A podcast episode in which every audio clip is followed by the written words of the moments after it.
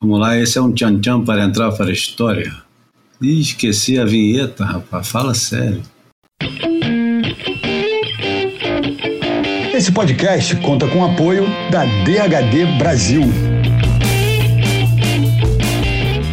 Bem-vindos ao Boia número 135. Eu, Júlio Adler, aqui do Rio de Janeiro, na companhia dos meus amigos de sempre. João Valente, já tarde da noite, nessa segunda-feira chuvosa. Tá chovendo chuvosa. aí também, João?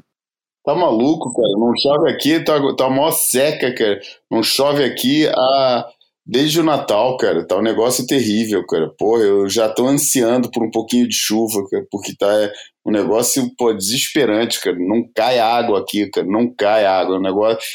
O, o, o, o deserto do, do, do Marrocos está subindo, cara. Tá chegando perto. Isso aí tá ficando parecido com a Califórnia mesmo, hein? Porra, cara. Tá aí Nos anos 70, 80. Salve, gente. Salve, boa noite. Não, agora eu tenho que é, falar o nome do, do sujeito da frase. E Bruno Bocaiúva aqui também pertinho. E com chuva, agora sim com chuva. Ah, é, o contexto é, o contexto líquido aí é, é, é zona sul carioca, né? Seja Ipanema, no Jardim Botânico, tá pingando um pouco. Boa noite, boa tarde e bom dia. Esse é um boia que, assim como o João anseia pela, pela água, o pessoal também tem escrito nas redes sociais, principalmente no, no Instagram, que é a nossa principal é, fonte de comunicação com o mundo exterior. Todo mundo é, esperando pelo boy número 135, porque parece que o 134 foi muito bem. Não sei se vocês sabem, mas o, o 134 elevou o boy à 18ª posição no, nos podcasts esportivos em Portugal, que não é pouca coisa não, tendo em conta que são quase 20 podcasts esportivos em Portugal. Não, não fala sério. Subimos, subimos é 170 posições, uma coisa impressionante. Que isso? Quem é. será que fez isso? Foi é, análise esportiva, parece que está na moda agora. Bom, e no boia é. de hoje, o, o número 135 vai cair de cabeça em pipeline. De cabeça não, vamos cair de pé em pipeline. Vamos falar de tudo que aconteceu em pipeline e que vocês não viram, e vamos falar também das coisas que a gente não viu e que vocês viram. Vamos falar do, das coisas que aconteceram durante o campeonato e também fora do campeonato, mas quase sempre em num espaço físico de menos de 2 quilômetros que fica ali entre Sunset e Pipeline. Então vamos lá. É, eu acho que, não, para começar, vamos já prestar nossa homenagem ao cara que tem a mais bela careca do circuito mundial, o cara que é, arrasa os corações de homens com mais de 50 anos de idade. Enfim, um paradoxo por si só. O cara que é, atrai tanto amor e ódio. Eu vou tocar a música do filme que marca um pouco dessa ascensão louca que esse cara teve em 1992, vejam só, não é coincidência. Em 1992 ele ganha o primeiro título mundial, ele ganha o primeiro Pipe Master, ele aparece no momento do Taylor Steele com a música que vai seguir agora e simplesmente é, vira completamente todos os pescoços. João, é pescoço ou pescoços? você, se, você se coça ou se coça? Ai, ai, ai. O, o Kelly Slater ele fez um, um diria o nosso amigo é, caramba, eu esqueço o nome do sujeito, rapaz, o cara que faz os filmes de pranchão lá no, no na Califórnia. Steve Campbell. Não, Steve alguma coisa. Ele fez um filme que chama Para, Paradigm Shift. E o, o Slater ele fez isso em 92. Ele fez uma quebra de paradigma, onde ele pegou a geração 80 inteira, colocou dentro do bolso e passou a ser o centro das atenções. Então, só para é, apimentar o negócio e lembrar como é que era em 1992 essa entrada triunfal do Slater, vamos abrir com a música do Bad Religion, que era a música do que encerrava o, o filme. E aliás, vocês lembram bem, os filmes do Taylor Steele tinham uma disputada hierarquia. Quem terminava o filme, normalmente, era o principal surfista. E o Slater, eu vou dizer obviamente, não é óbvio, mas ele termina o momento 1 com essa música que segue. Vamos começar o boy assim.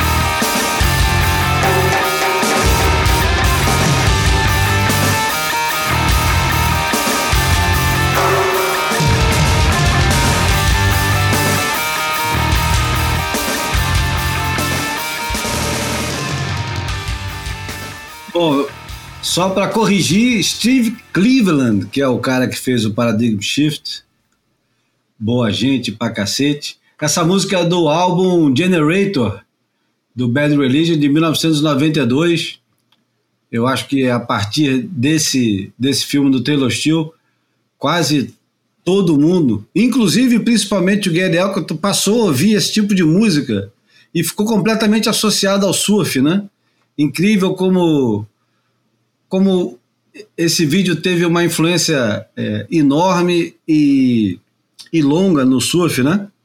Não, é uma referência, né, cara? É o início do processo e, e eu até falei durante a transmissão isso. É, o circuito mundial teve três grandes movimentos né, de, de, de quebra de paradigma: Busting Down the Door, New School e, e, a Tempestade Brasileira. Então, o Kelly é o, porra, é o, é o diamante desse segundo movimento né, em, em N situações, vertentes e ingredientes. E, e esse, galera, e esse documento, não teve vídeo, nada. Não sobrou nada para a galera dos anos 80 aí nesses Não, mas é porque aí eu acho que ele foi filhote do, do Busting Down the Door, na medida é, que aí vem é, os olhos é, é isso mesmo. É, né? É, mas é mais contínuo, o negócio, é o negócio é mais contínuo, né? É, e aí o Tom Cruise seria um cara meio fora da curva que não respeita movimento nenhum, é, é um, é um é, voo mas, solo mas, de, mas, de um cara brilhante, né? Mas é um cara que faz, o, faz a ligação, né, cara, da, da, da, da monoquilha. Da, é o cara que faz a ligação da monoquilha para Trusser sem passar pela, pela, pela Twin Fin, né? A gente nunca é. viu ele competindo de Twin Fin, ele já chegou de, de, de de, Já de é, e fez, é. essa, e fez essa transição e tem muito a ver, né, cara? Eu acho que o surf dele tem muito a ver ainda com, a, com aquela filosofia da, de, de, de troca de, de peso é, do, da, da single fin, né, da, da monoquilha para triquilha. Ele, ele, o movimento dele ainda vai, é muito remanescente da, da, da, da monoquilha e, e sintetiza muito bem o, o, que a, o que a triquilha possibilitou depois disso. Mas não é disso que a gente está falando hoje, né? Não, não, não. Vamos fugir, não.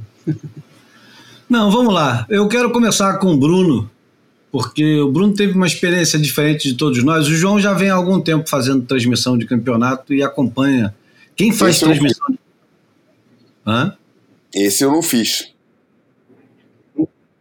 Não fez porque não rolou ou não fez por contingência? Não, não porque foi, foi rolo. É, aqui em Portugal, o, o Fuel TV não, não, não renovou com a WSL hum. para Portugal. É, hum. E está sendo negociado para Fuel TV em outros lugares do mundo, no, no, mas para Portugal não renovou.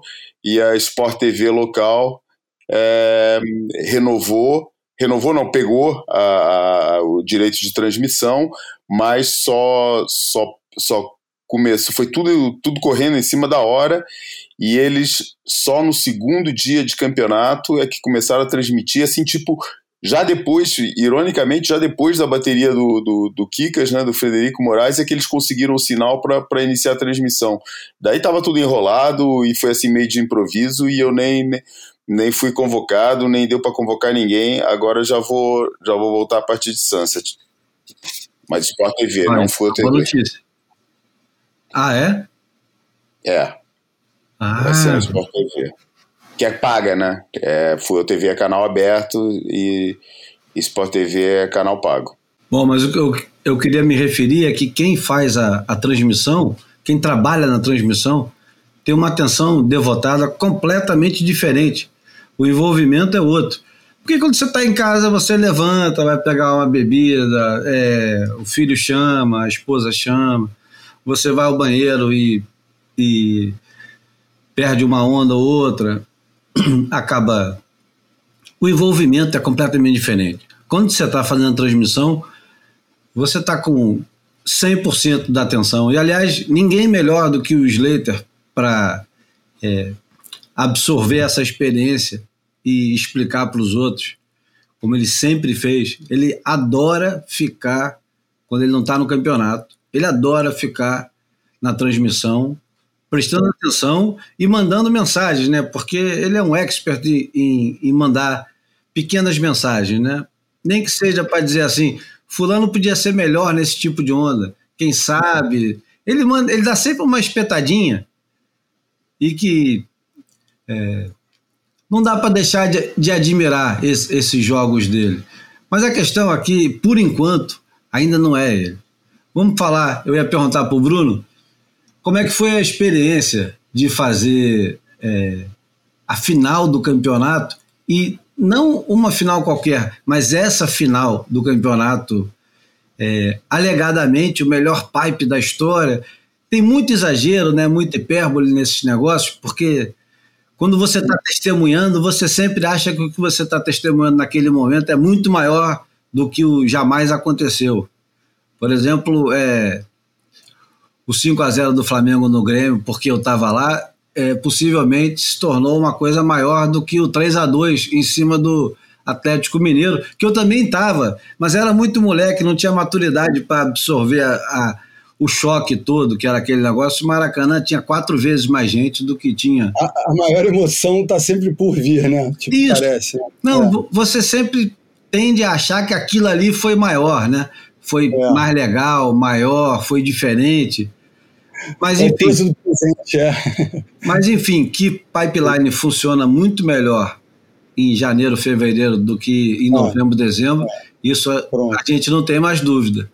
E que, e que a WSL é, acertou em começar o, o circuito em pipeline, apesar de, e aí vou fazer um parêntese, tem tanto parêntese que o negócio vai se estendendo demais, mas eu vou chegar lá, Bruno, vou te entregar já. É, ia, ser, ia ser uma pergunta. É, ia ser uma pergunta. tem, tem o outro lado da moeda que o pessoal diz que, por ser tão bom o início, pode se tornar um anticlímax depois, né?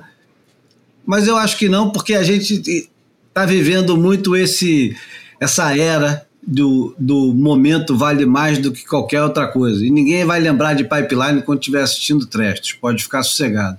Mas, Bruno, como é que foi fazer é, a transmissão do dia final?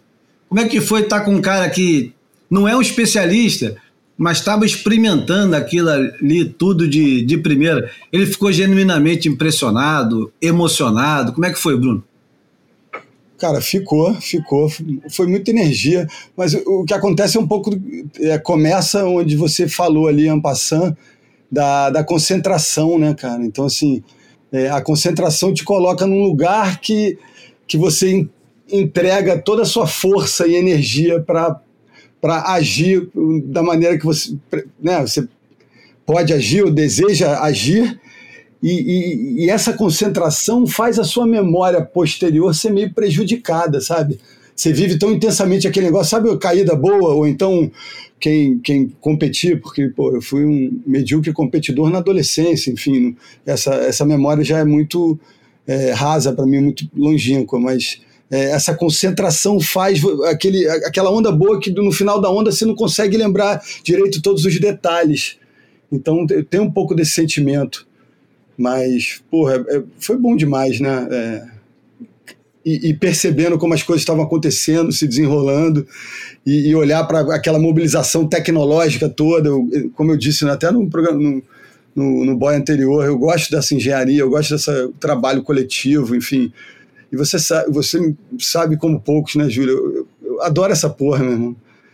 Eu adoro competição, adoro campeonato e adoro assistir e transmitir como trabalho a coisa que eu mais gosto de fazer, mais do que matéria, mais do que escrever, mais... então assim, eu estava meio me divertindo, mas é, sempre de olho em, em, manter uma concentração, porque eu me emociono fácil. E no QS que eu fiz em novembro agora, pô, eu, eu derramei demais, então estava né, pós-pandemia, primeiro evento legal, assim, encontrar a galera, fazer tudo acontecer, então assim, dessa vez eu por motivos óbvios também, é né, uma outra plataforma que requer mais, mais não mais seriedade, mas né, algumas, alguns pilares, algumas referências, enfim, diferentes. Então, é, foi incrível, mas às vezes eu fico tentando buscar as memórias e elas ficam meio nubladas, assim, é meio louco. Mas foi muito especial, né, cara? É um negócio. Eu, eu tava na coletiva de imprensa do cara campeão do mundo em 92 na Barra, com meia dúzia de cabeças. Né? 30 anos depois, cara. Cara, eu tava fazendo os cálculos hoje.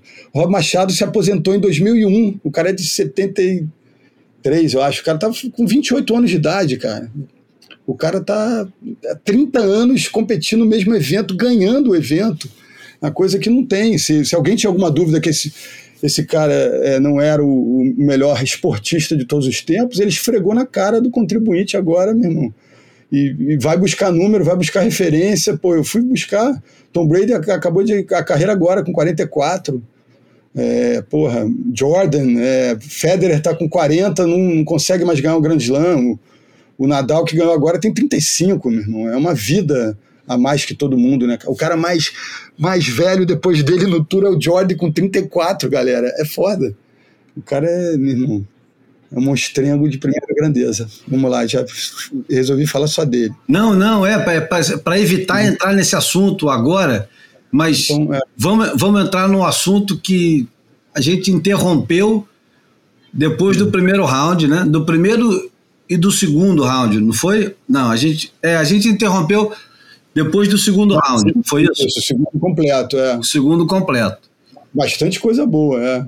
Mas a gente não comentou, por exemplo, o, as oitavas, que foi completamente alucinada, talvez o talvez a melhor parte do campeonato, né?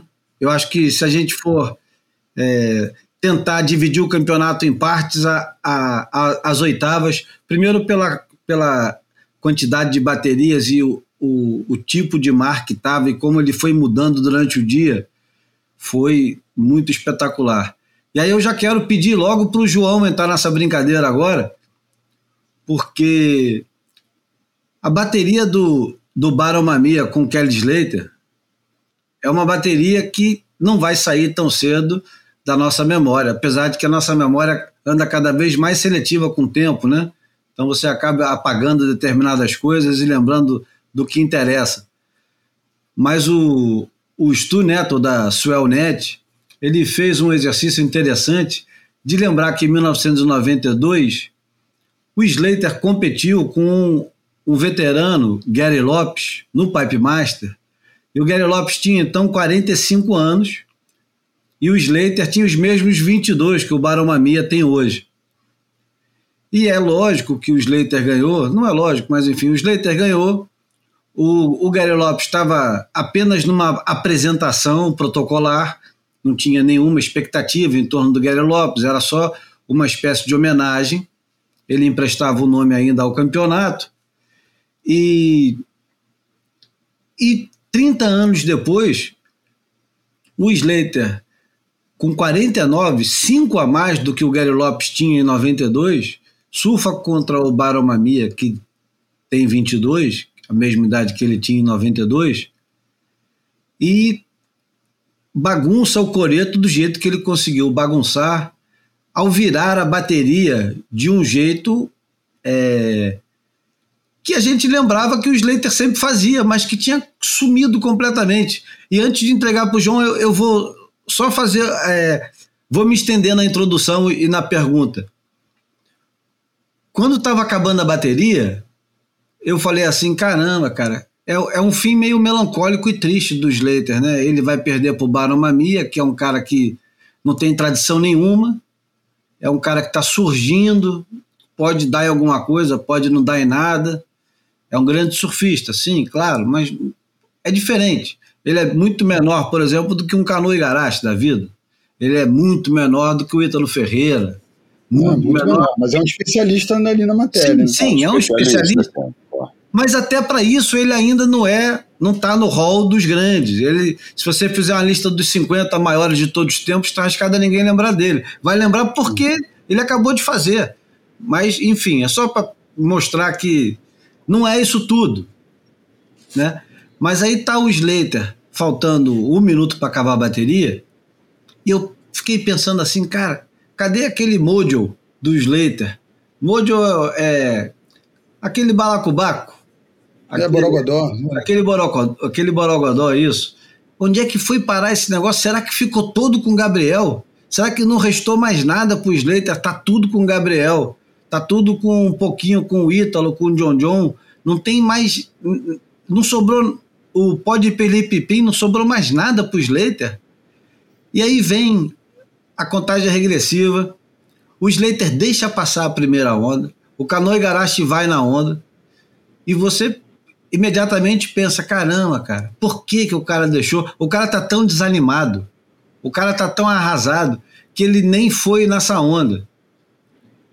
E quatro segundos depois, o Slater despenca numa onda, faz a nota que ele precisava e recupera 30 anos de magia que estavam perdidos. De repente, volta tudo, é um, é um é um flashback do cacete, né, cara? Porque de repente o Slater passa a ser o Slater de novo. Ele 15 segundos antes eu estava imaginando o Slater cabisbaixo, saindo dentro d'água, sem saber muito o que falar e o cacete. E ao, ao acabar a bateria, tava o Slater de volta e você começando a pensar assim: caramba, será que esse cara, indo para as quartas de final, ele é capaz de ganhar o campeonato? João, o que, que passou pela tua cabeça quando estava assistindo esse campeonato, essa bateria? Cara, eu é um, é um pouco. Eu, eu vou falar, não estava muito diferente de você, não, cara. É, porque realmente, se alguma coisa tinha. É, porque a gente vê os clipes, a gente vê as, o, as imagens dele e é obrigado a reconhecer, porra, que o cara ainda pega pra cacete, entendeu? Não, não, é, não foi há tanto tempo assim que a gente viu aquele manobrão, aquele 540 né, em, em Peniche. É, e já estava na fase em que ele estava com, com, com, dificuldade de, de, tirar resultado. Mais de 40 anos tinha, né? É, é e, e, mas eu acho que o que mais se notou é, o que mais se notou, para mim, pelo menos, o que mais notou nessa, entre um grande par de aspas, decadência, eu não gosto de usar a palavra nesse caso aqui, cara, não, porque não acho que ele seja um cara decadente. Eu acho que ele perdeu aquele fulgor né, que a gente tinha se habituado, que ele nos tinha habituado, um, e, e eu acho que muito desse fulgor é exatamente esse, esse controle que ele parecia exercer é, sobre o, o, o, lado mais intangível da competição de surf, né? Porque o surf tem esse, tem esse elemento, né, cara? No, o campo não está sempre lá, a bola não está sempre lá. É, tem uma série de imponderáveis, cara, que ele parecia ter um controle absoluto sobre isso. É, eu lembro de ele uma pergunta, uma entrevista com alguém, cara, já nem lembro, com um fera qualquer, não sei se foi com o Nick Carroll, com alguém que perguntou para ele se, se ele considerava que alguém no circuito dominava tão bem as dinâmicas da, da, de uma bateria quanto ele, ele falou que não, que ninguém entendia as dinâmicas de uma bateria tão bem quanto ele, sem falsa modéstia, sem nada, sabe? Ele falou mesmo que pô, o, o, o nível de controle que ele tem sobre, sobre o, o que se passa, todo, todo, todas as dinâmicas que envolvem uma bateria, é realmente inigualável. Mas o, o que eu acho que, que você citou muito bem Medina, parece que esse lado passou todo para o Medina e ele ficou sem nada. Ele ficou é, totalmente é, dependente do seu talento, que ainda está lá, da sua capacidade técnica, que ainda está lá, principalmente em determinadas, em determinadas condições, essas de pipeline sendo as mais óbvias, mas outras teve, em que ele poderia ter se dado é, bem, é, e não se deu melhor porque sabe?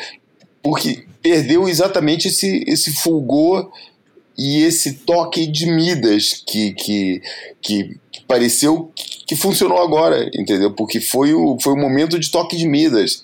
Todas as decisões bateram certo para ele. Podia ter dado errado, entendeu? Aquela, aquela, aquela série, se tivesse, por um motivo do acaso, um período um pouquinho maior entre as duas ondas, ele já não pegava aquela onda no tempo suficiente para contar. É, mas deu certo dessa vez. E o que eu senti foi aquela recuperação daquele momento mágico. Eu senti exatamente a volta da magia nesse caso. Não fiz perspectiva nenhuma, eu estava torcendo. Eu estava torcendo para ele ganhar o campeonato. É, eu acho que a carreira dele merece, é, por mais do que um motivo, merece uma, uma saída em grande, merecia essa, esse, esse momento. Mas é, eu não pensei assim, tipo, porra, vai acontecer. O que eu falei, o que eu, o que eu, eu vivi muito aquele momento e me emocionei com aquilo, entendeu? Me emocionei com a reação dele. É, achei que, que, que foi realmente um reencontro com aquele vencedor é, feroz, imbatível, que a gente conheceu durante todos esses anos. E, e de uma forma muito humana também na, na reação dele. É, e, mas não. Quer dizer, eu, estava achando que era possível desde o começo, né? Desde o começo que eu via as ondas que estava, falei, pô, é possível ele ganhar. Mas eu já tinha sentido isso antes, já tinha achado que era possível em outras ocasiões. Entendeu? Nessa eu não achei que fosse que tivesse sentido mais, só achava que era um enredo mais bonito seis dias antes de, ou uma semana antes de, de, de, completar 50 anos, sabe? Isso tudo adiciona. Mas eu não senti mais que ele poderia ganhar esse campeonato do que eu senti outras vezes. Ou, ou senti que ele poderia perder menos do que sentido outras vezes. Uh, fui levando o negócio bateria a bateria e falando, pô, que bonito que seria, mas sem nenhuma perspectiva de que ia acontecer. E, e, esse, esse momento aí eu vivi ali, foi aquele momento. Nada impedia que ele, que ele perdesse logo depois para alguém. Ele estava com um draw difícil, não estava um draw, um draw fácil, por nada impedia que ele, que ele perdesse logo depois.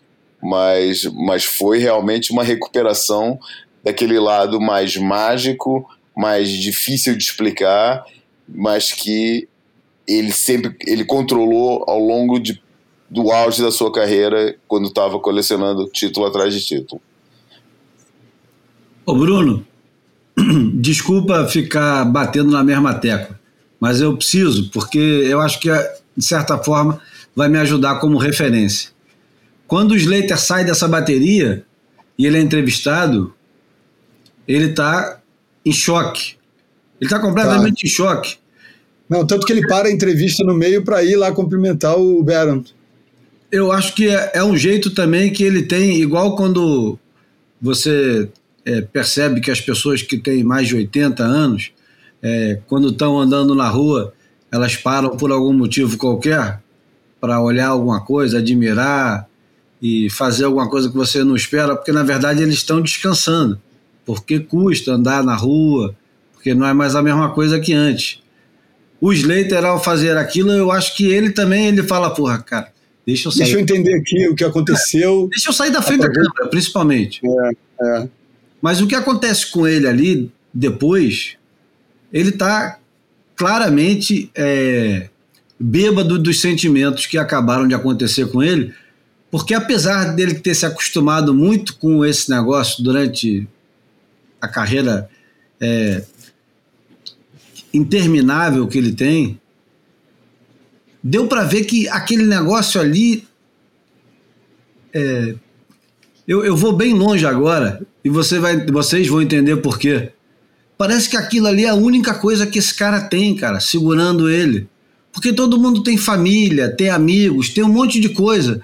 O Slater ele parece não ter absolutamente nada. O Slater ele só parece ter uma bateria para passar. Não, não importa onde, não importa quando, não importa com quem.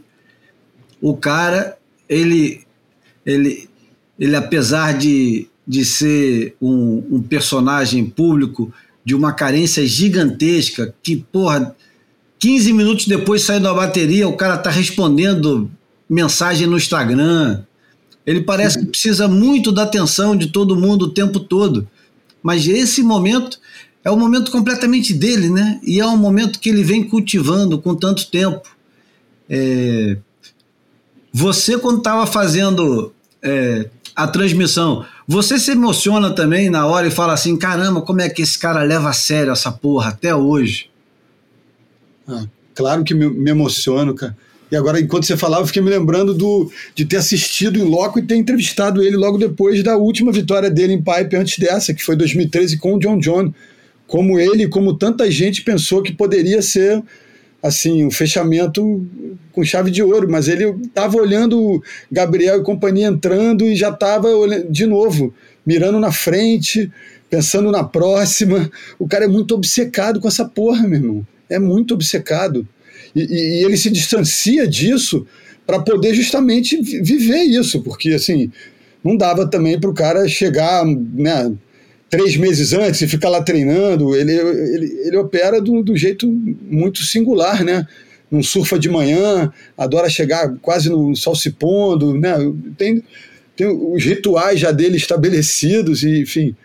E, e aqui, você lembrou a história das longas entrevistas, cara. Eu estava com, não vou dizer quem, mas entrevistando na, na, fila lá comigo uma vez em Pipe, depois dessa vitória no ano seguinte e tal, e o cara reclamando que eu estava fazendo duas perguntas seguidas para o Slater. Eu olhei para o amigo e falei, cara, fica tranquilão, porque se depois você quiser fazer umas cinco com ele, ele vai te responder todas.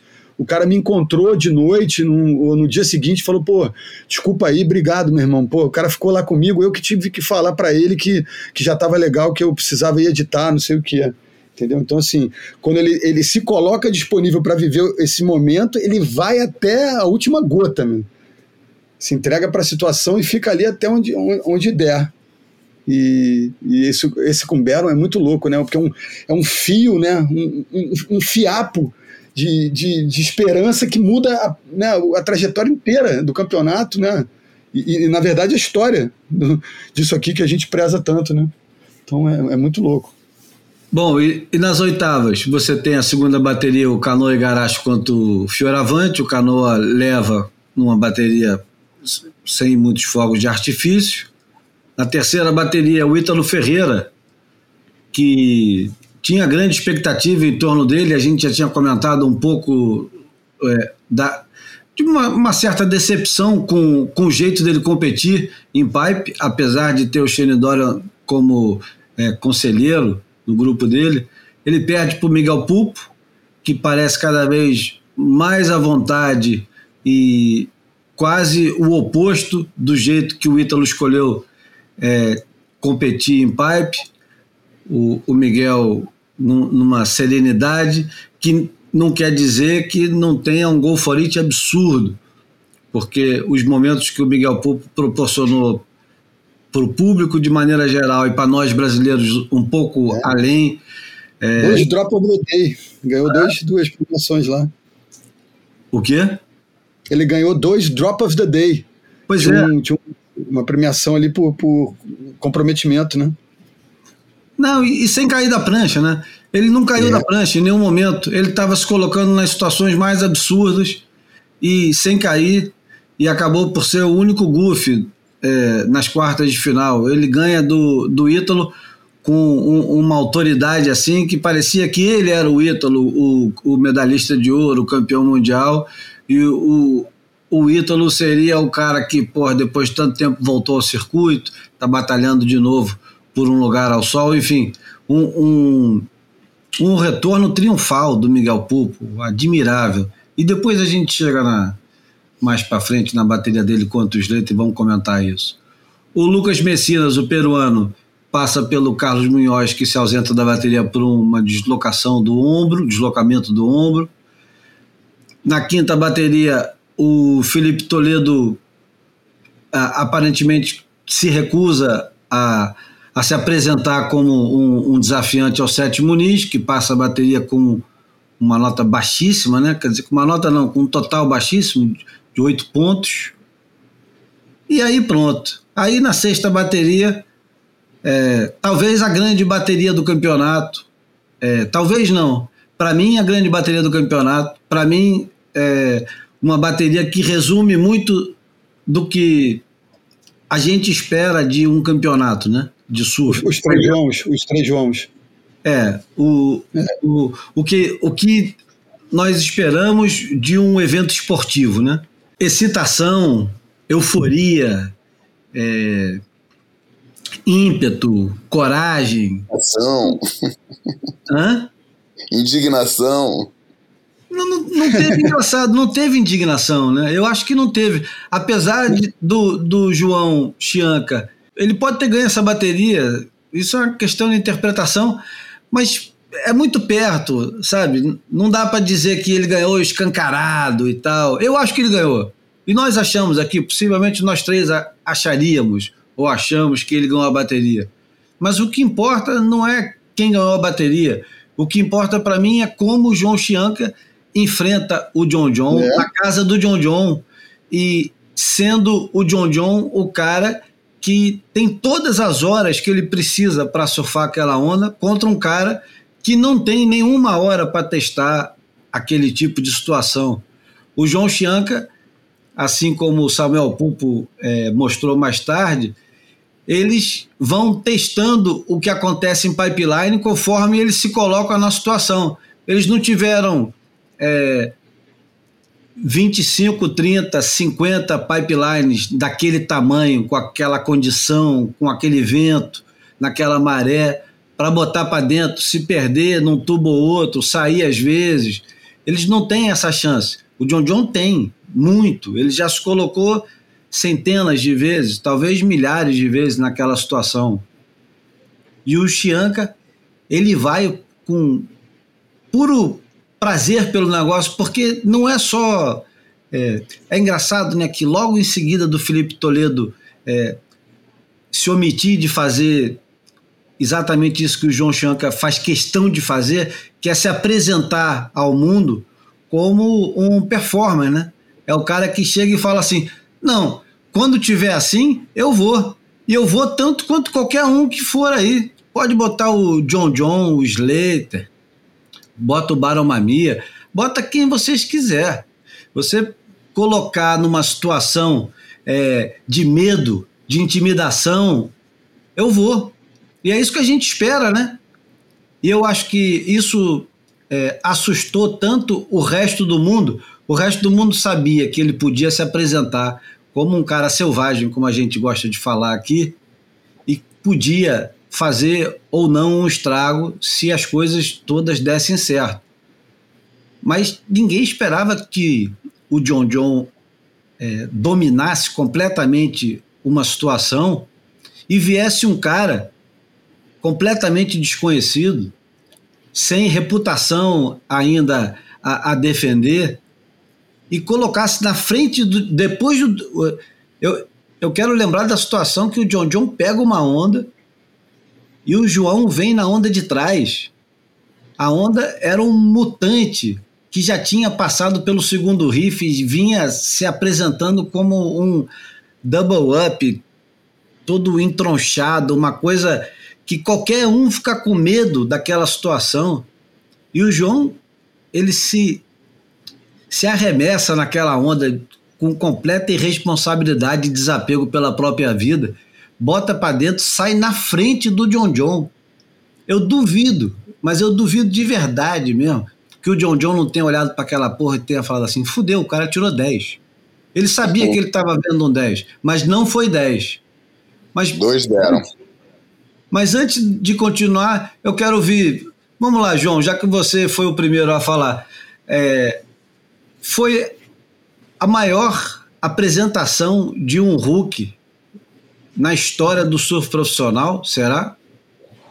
Ah, eu não sei, cara. Eu não tenho essa memória toda, eu não guardo esses dados, eu não sou meticuloso assim na, na no, no, acompanhamento e na transcrição das memórias, mas é, levando em consideração que, um, que, que, que, os campeonato, que o campeonato é, que o circuito agora começa em pipeline, que, que parecendo parecendo que não, não, quer dizer, todo mundo vê que é evidente que, que muda muita coisa, é, é muito menos provável que um Hulk é, se destaque com esse novo formato de circuito do que era antes, que o campeonato começava em é, Snapper Rocks, é, que é uma onda que, tendo as suas características especiais, ela parece que, no fundo, é a onda que todo mundo gostaria de ter na frente de casa é, e que, de certa forma, tem, só que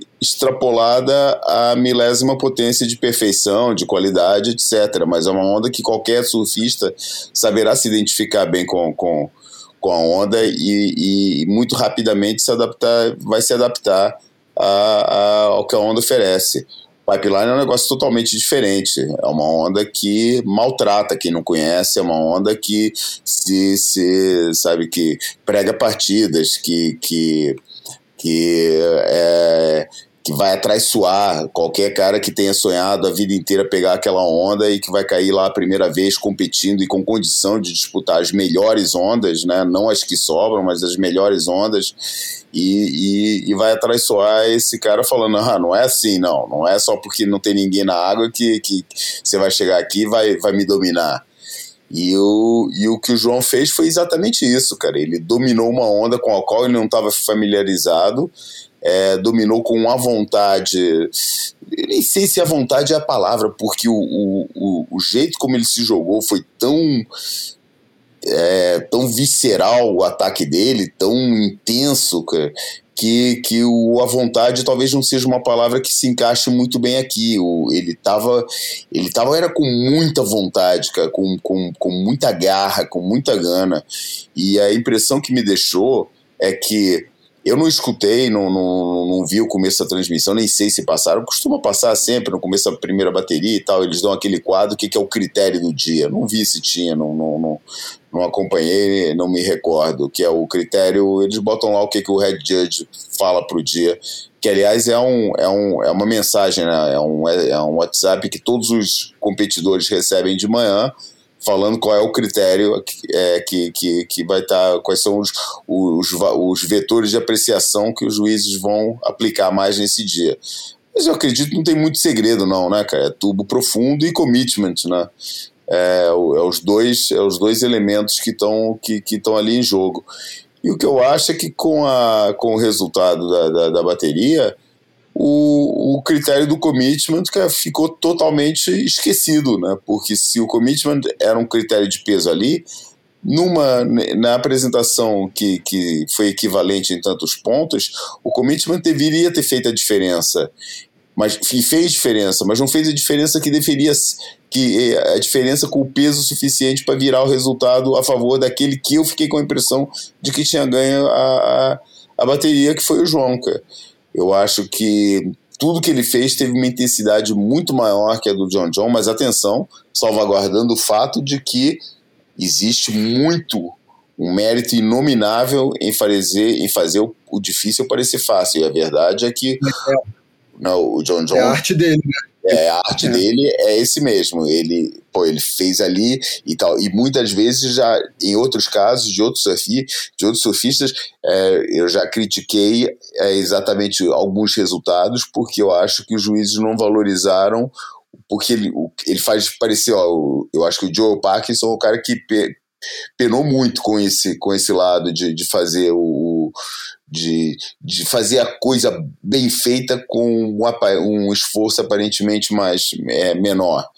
Uh, e é o que o John John conseguiu ali. Mas, porra, eu fui rever e rever e revi várias vezes as manobras, a, a bateria. E as ondas do, do, do João, cara, eram muito mais carnudas, muito mais é, agressivas, muito mais é, é, é, violentas que as ondas do, do, do John John. Cara é, o ataque dele, é, mesmo talvez até por não ter tão clara a noção lá fora no pico de quais vão ser as melhores ondas, quanto o John John com certeza tem, é, ele acabou pegando as ondas que apareciam para ele, pô, mais o, o potencial para ele era, era, era tamanho e agressividade. Ele falou: essa é a minha, entendeu?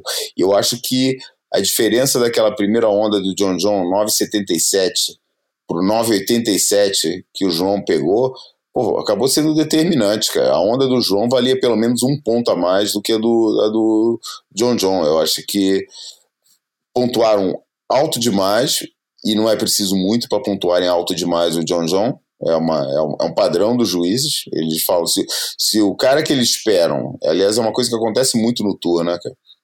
Se o cara que, que eles esperem, que eles esperam que faça alguma coisa, vai lá e faz essa coisa, Aí eles soltam a nota toda.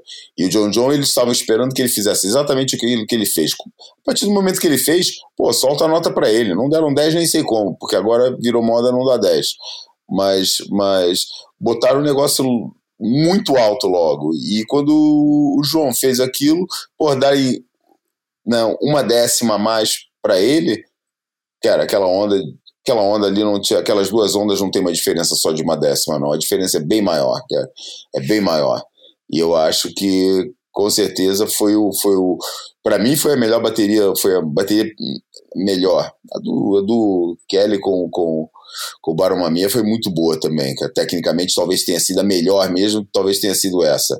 Mas, mas de intensidade, que nem você falou, né? Com todos esses elementos que você enumerou aí no começo para descrever essa bateria, acho que não teve nenhuma como essa. Para mim foi um, um, grande momento isolado do campeonato, tirando tudo que tem a ver com Kelly Slater, foi esse, essa disputa do, do, do John John com o João Chianca e, pô, o João tá aí, cara, agora tá, acho que o mundo abriu o olho para ele, cara. Acho que ele vai ter muitos olhos aí em cima dele nas próximas todas as todas as etapas que apresentar uma condição diferente vai ter muita gente olhando. Agora vamos ver esse cara. Agora, ah, por exemplo, agora vem Sunset. Agora vamos ver como é que ele é manobrando em onda, em onda open face e, maçuda. Aí vem a próxima, vem a próxima etapa, Portugal. Vamos ver como é que ele é no beat break. É, sabe? E todas as, as etapas que, que oferecerem uma condição diferente, vai ter muita gente olhando para ver como é que o João Chianca surfa nessa condição. Porque a gente já viu que na onda mais casca grossa da, do, do, do Tour, que nessa ele é bom. Por isso já está todo mundo esperando que ele seja bom também em, em, em Chopo. É, e, e, e, eu acho que. esperando isso também. Mas olha só, para para dar, um, dar um contexto e aumentar o molho de, desse caldo aí elogioso ao, ao João, cara. É, lembrando só de dois, por exemplo, ah, se é a melhor estreia de um Hulk todos os tempos, também talvez eu não vá tão longe. Mas só exemplificando dois brasileiros pesados, tipo Neco estreando no Tour em 97 e, e Adriano estreando no Tour em 2006. Ambos conseguiram uma terceira colocação, o, o Neco em Burley, se não me engano, é, numa final que foi Slater e, e Peterson, e o Neco é, ficou em terceiro, junto com empatado com o Matt Roy. E o Adriano, em 2006, fez a semi, e não me lembro agora quem ganhou, mas foi em Diba, ou seja, a terceira colocação de estreante brasileiro temos, mas do jeito que o João fez, é né, como o Júlio falou, o resultado ali pouco importa a performance que o João fez ali, eu acho que é a performance mais espetacular que eu já vi de um Hulk, brasileiros e, e, e estrangeiros incluídos. Agora, realmente. É, agora deixa vale eu também acrescentar, né? Não, não vou esquecer então que o, que o Frederico Moraes fez final de Jeffries Bay como Hulk também. Numa, não, não, mas dizendo, é, primeiro, evento do ano. Ah, na primeira é. etapa, tá bom, ok. É, na primeira é, etapa, tá certo. Primeiro é, evento não, do ano. A gente, a gente tem é, outros exemplos, mas vamos deixar isso para depois. É... Porra, eu tenho uma historinha dessa lá de JB, deixa eu contar rapidinho, 20 segundinhos. A Vai. gente estava no Praticável, eu e o Gabriel Rios filmando aquela bateria do Kikas com o John John. E aí o Peter King estava com a gente, porque estava meio é, ameaçando uma chuvinha, e aí estava lá com a gente. O, no meio da bateria, o John John fez, fez dois score, dois oito altos, eu deu, ele falou, game over. Arrumou as coisinhas dele, desceu do negócio, e a gente olhou pro cara assim, pô, mas está faltando um tempinho ainda, cara, o Kika está no jogo. E aí, meu irmão, quando ele tava descendo a escadinha do praticável, o Kikas, meu irmão, pegou a onda, virou, a bateria terminou, a cara dele foi muito engraçada, meu irmão. Puta, como eu pagava pra ver isso. Tem um cara que eu, é. que eu gosto de ver com a cara no chão, é o Peter King, cara. Engraçado, eu tô sendo econômico, tá? Então, bora, toca Então, aproveitando esse, esse, esse aparte do Bruno, eu dava tudo para ver a cara do Peter King na hora que o João Chianca pega uma onda, ele precisa de uma nota. Ele pega uma onda. Eu vou descrever a onda, não vai ser a imagem da semana. Eu queria que fosse a imagem falada, mas não vai ser. E vocês vão saber por que já já. Mas a onda que o João Chianca pega no final da bateria e cava com a mão na borda, de um jeito bruto, bruto mesmo, chega em cima da onda e vira embaixo do lip de um jeito que a gente viu muito pouca gente fazer em toda a história de pipeline. Assim, filmado. Não estou nem falando ao vivo, estou falando de filmado para mostrar ao mundo. Estou falando de todos os caras que pegam onda em pipeline, no free surf e tem a oportunidade de fazer isso. O João Chan, que ele cava com a mão na borda, ele chega num, num lugar da onda em pipeline que só o Tom Carroll vai. Eu não me lembro de outro cara ter ido lá, e se vocês lembrarem, pode falar, mas eu não me lembro de nenhuma outra pessoa atacar a pipeline com aquela verticalidade, virar com aquela violência embaixo do lip, e ele vira, bota para dentro e simplesmente larga a mão da borda, bota para dentro sem mão, mesmo sabendo que a onda vai fechar ele está cagando para o que vai acontecer depois. É lógico que ele tem a, a esperança de sair daquele tubo e fazer a nota que ele. Desculpa, verdadeiramente merecia fazer, que é o 9 alto e acabar com a bateria e colocar o John John Flores numa situação que ele nunca tinha ficado antes, a não ser com o Jamie O'Brien, mas que ele depois conserta virando a bateria nos últimos segundos. Mas enfim, essa onda do John Chianca que ele não completa, para mim, é. Como é que você traduz statement? Para mim, é o maior statement jamais feito por um rookie, por um novato no circuito mundial. Eu não me lembro de ter visto outro surfista chegar no circuito mundial e mostrar assim: muito prazer, João Chianca, esse cara aí mesmo que fez esse negócio. Porque os caras não vão esquecer dessa onda. É quase um manifesto, né? Não, é, não importa, não importa as ondas que ele fez, mas as ondas que ele não fez, às vezes dizem até mais. E essa manobra que ele faz embaixo do leaping pipe, do jeito que ele fez, numa bateria contra o John John, no mar que estava assustando surfistas experientes, que estava deixando o pessoal de orelha em pé, eu acho que aquilo ali. É... A gente vai falar disso. Peraí, peraí, só, só, só um instantinho. É, quem é que você mencionou, o, Bruno, é, como paralelos para essa estreia de Hulk? É, Neco no 2007 e Adriano 2006. Pô, mas aí tem uma situação, né, cara, que foi a entrada do Gabriel, né, no tour, vindo do cut, né? Não, ah, eu, olha só, eu, eu não estou querendo é. falar do impacto competitivo. Na segunda falando, etapa, é. Estou falando de, de coisas diferentes. O Gabriel entra no circuito e ganha uma etapa. E aí já é. ganha outra etapa. O, o, Gabriel é um ponto fora da curva, não dá para comparar com ninguém. A diferença é que eu, esse camarada, o João, ele entrando agora, esse cara, ele fez um estrago no primeiro campeonato que é um, um estrago que mexe com o orgulho de todo mundo, né? Porque não é em, em onda qualquer, entendeu? É em pipe. E não é em condição qualquer em pipe. É num pipe muito pesado. Não é o pipe mais pesado de todos, mas é um pipe que impõe respeito. E eu, e eu não estou falando só do resultado em si, mas estou falando do cartão de visita, de como o cara se apresenta, fala: olha, eu sou assim, e ele ganha do Jack Robinson, vamos lembrar. Ele dá um calor no John John Flores na primeira bateria, na bateria de três. E depois nas oitavas, ele dá um calorzaço no John John Flores. Vende caro pra cacete a derrota dele. É isso que eu tô dizendo. E é isso é verdade. que eu... Pegou os dois mais celebrados, os dois que mais provavelmente que lideravam a, a, se tivesse na tabela de aposta talvez fossem dois do, os dois líderes né, das apostas vocês lembram vocês lembram daquele campeonato em Bells que o Chris Davidson cai contra o Kelly Slater duas vezes ganha duas vezes do Slater surfando claro. de uma maneira também claro.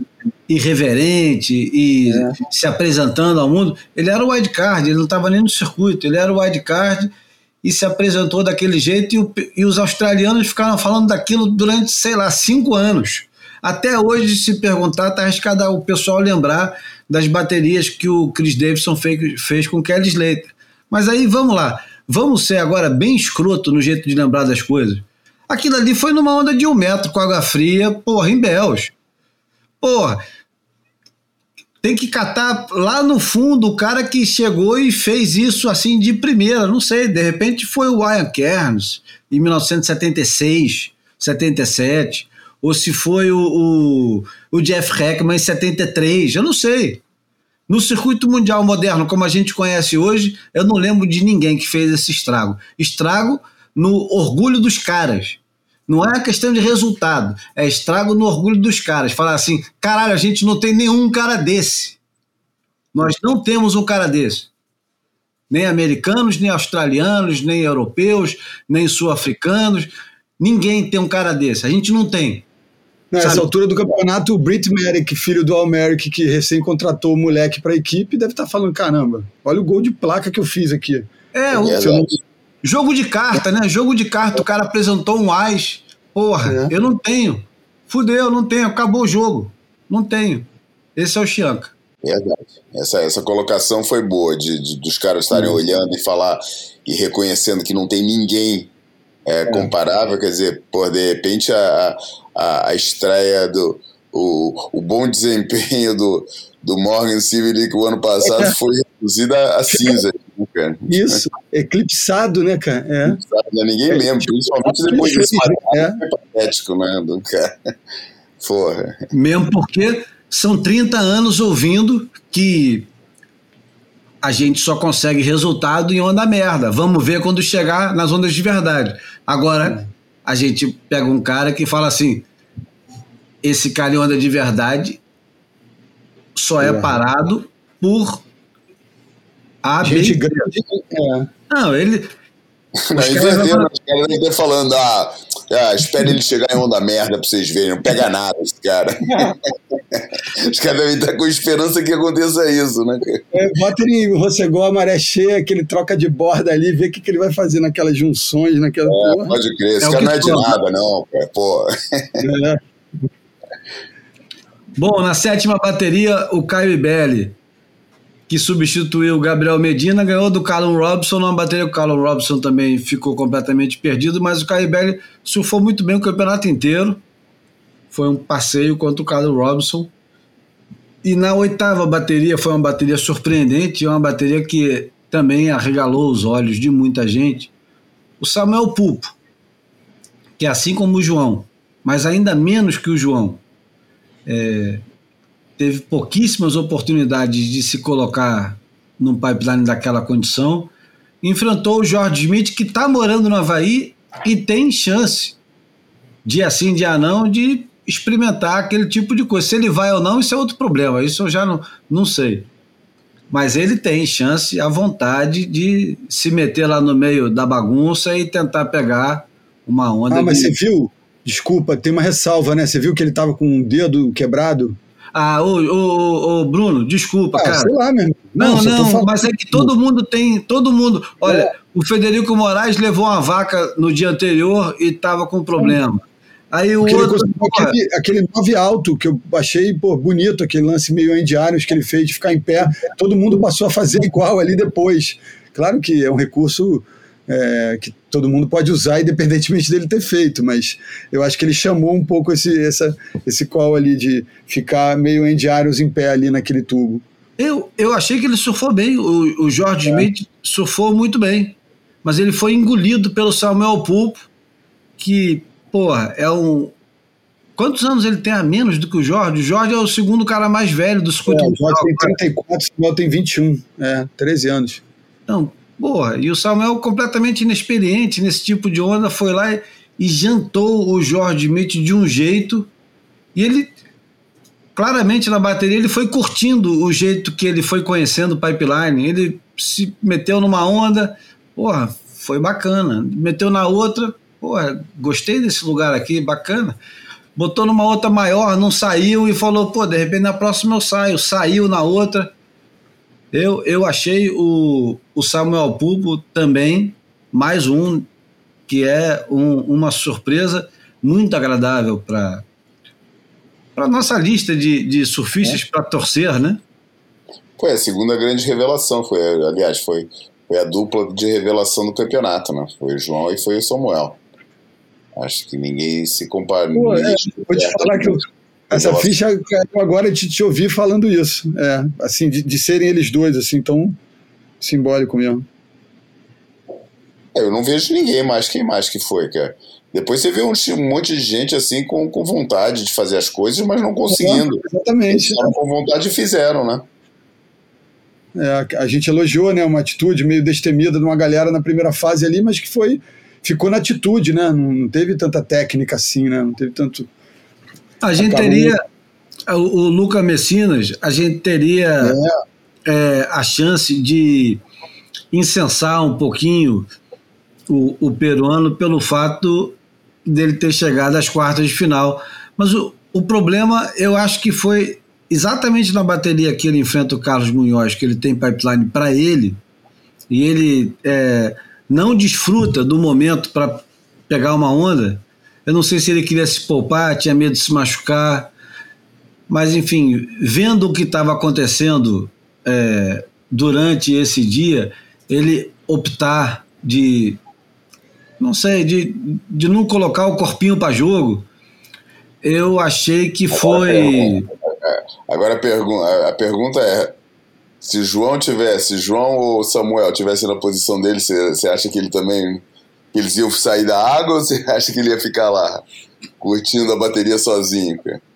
Eu acho que eles iam pegar onda, cara. Eu acho que todo mundo naquela situação é, ia eu achei tentar... estranho aquela atitude do cara aliviar tanto, né? Porra, é. com certeza, cara. Ali Porra. era então só água, cara. Não vai, não vai surfar, não vai ter esse treino de ultra luxo, né? Porque três na bateria, quatro na bateria com dual hit é, é um luxo do luxo. O cara sozinho, meu irmão. Porra. Não, é que você vê a diferença, né, cara? Esses caras, pô, esses caras, é, aqueles caras, o João e Samuel e outros também, cara. é, até, os, até gente que não se deu bem, você conseguia sentir que aqueles caras estavam, pô, estavam delirando com a, com a, possibilidade de pegar aquelas ondas sem aquele crowd infernal que tá sempre lá dentro da água, cara. Eles estavam falando, porra, cara, olha que privilégio, cara, é para isso que eu lutei a minha vida inteira, então já valeu a pena para fazer essa bateria, essas baterias que eu estou fazendo aqui, já valeu a pena todos os sacrifícios de, de, de qualifying, de emprego é, noturno para sustentar circuito, porra, porra toda, cara. É, é para isso que os caras trabalharam, né, cara? E, e foi para foi esses momentos, cara. Não é pra, pelos prêmios, não é pela, pelas pontuações, é para pegar essas ondas, né? Eu acho que acima de tudo esse é o verdadeiro prêmio. E tinha muita gente ali que estava vibrando com esse prêmio. E de repente o, vê o cara, tá numa situação daquela aí, pô, vai se poupar, cara? Vai se poupar para quê, cara? Tá, tá pensando em ganhar o campeonato, beleza, porra, ainda bem, é justo, porra, mas não é melhor então ganhar mais rodagem, ganhar mais experiência, ganhar mostrou mais. né? É. É, porra, não mostrou desejo nenhum de estar ali, cara. Pra mim, não mostrou desejo nenhum de estar, de estar ali. Achei, achei verdadeiramente pérolas a porcos, cara. Bom, e aí fomos para a quarta de final, que era esperado para sexta-feira, e ninguém sabe direito por que, que não foi na sexta. Parece que sexta-feira estava incrível. Mas... Diz que entrou um ventinho, essa foi a desculpa esfarrapada que deram, que entrou um vento que estragou e tal, não sei o quê. As coisas nunca são muito bem explicadas, né, no, nunca, no WSL. Mas, o, muito... mas o que interessa é que quando entrou dentro d'água a primeira quarta de final, Kelly Slater contra o Cano Igarashi no sábado, eu acho que ninguém achou ruim. Tava todo mundo feliz. O único que deve ter achado ruim foi o Cano Igarashi, que levou uma escovada feia, mesmo pegando ondas boas, levou uma escovada do Slater, como esperado. Começou, o Canoa começou é, pegando a primeira onda, foi uma onda Esperado mais ou menos, né? O cara tava com um saldo de 3 a 0 para cima do Kelly, né? É, mas deu aquele clique, né? É, Ó, verdade. deu aquele clique no Slater e o Slater falou assim: não, chega, estou farto disso. não teve muita graça a bateria, na verdade. O Slater, porra, meteu até o, o joelho. Na segunda bateria, o Miguel Pupo fez uma bateria que foi um pouco morna com o Luca Messinas, porque ele não achou tanta onda boa e o Lucas, o Luca acabou achando uma onda ali do meio para o final que colocou ele de volta no jogo, mas nunca foi de fato uma disputa justa. O Miguel sempre teve muita frente. E aí, finalmente, a terceira bateria, Sete Muniz contra o John John Florence. Essa bateria é a bateria que muda a história completamente, talvez até do circuito esse ano. Porque o Sete Muniz, ao ter vencido e ter vencido do jeito que ele venceu o John John, no jogo do John John, na casa, enfim.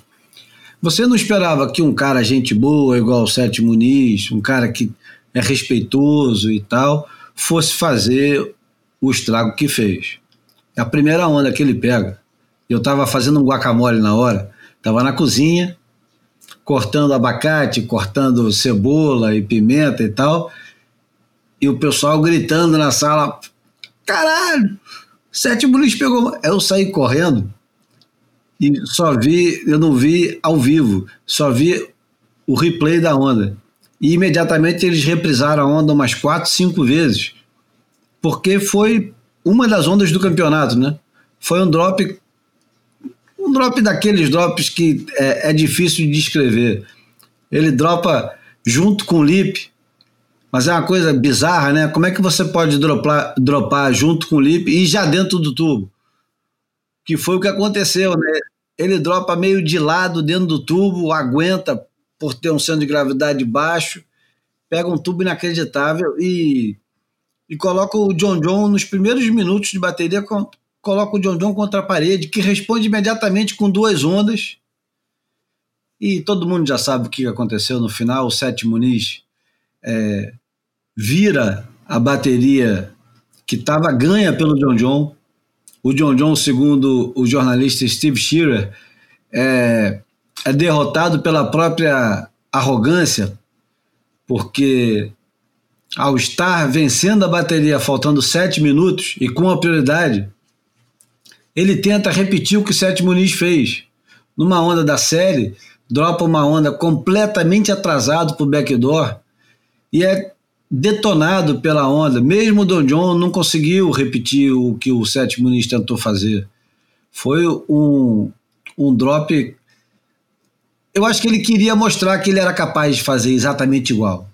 Ele é, eu acho que isso é, é intuitivo. Isso é uma coisa. Não, não é intuitivo, é mentira. Isso é instintivo. É uma coisa imediatamente de macho alfa falando assim: vou mostrar que eu faço também. Mostrar que o pau é maior. Ele quer, naquele momento, falar assim: não, o cara fez aquilo, eu vou fazer também. E ele pagou um preço caríssimo, porque ele perde essa onda, ele cai, leva na cabeça a série inteira, perde um tempão e volta a tempo de ver o Sete Muniz fazer o tubo na frente dele e virar a bateria. Numa das baterias mais eletrizantes do campeonato e, e sem dúvida nenhuma, segundo a pontuação, é a melhor bateria do campeonato, né? 17.93 contra 16.67, uma bateria que, porra, arrepiou os cabelos até de nós, João, que não temos cabelos. vale a pena.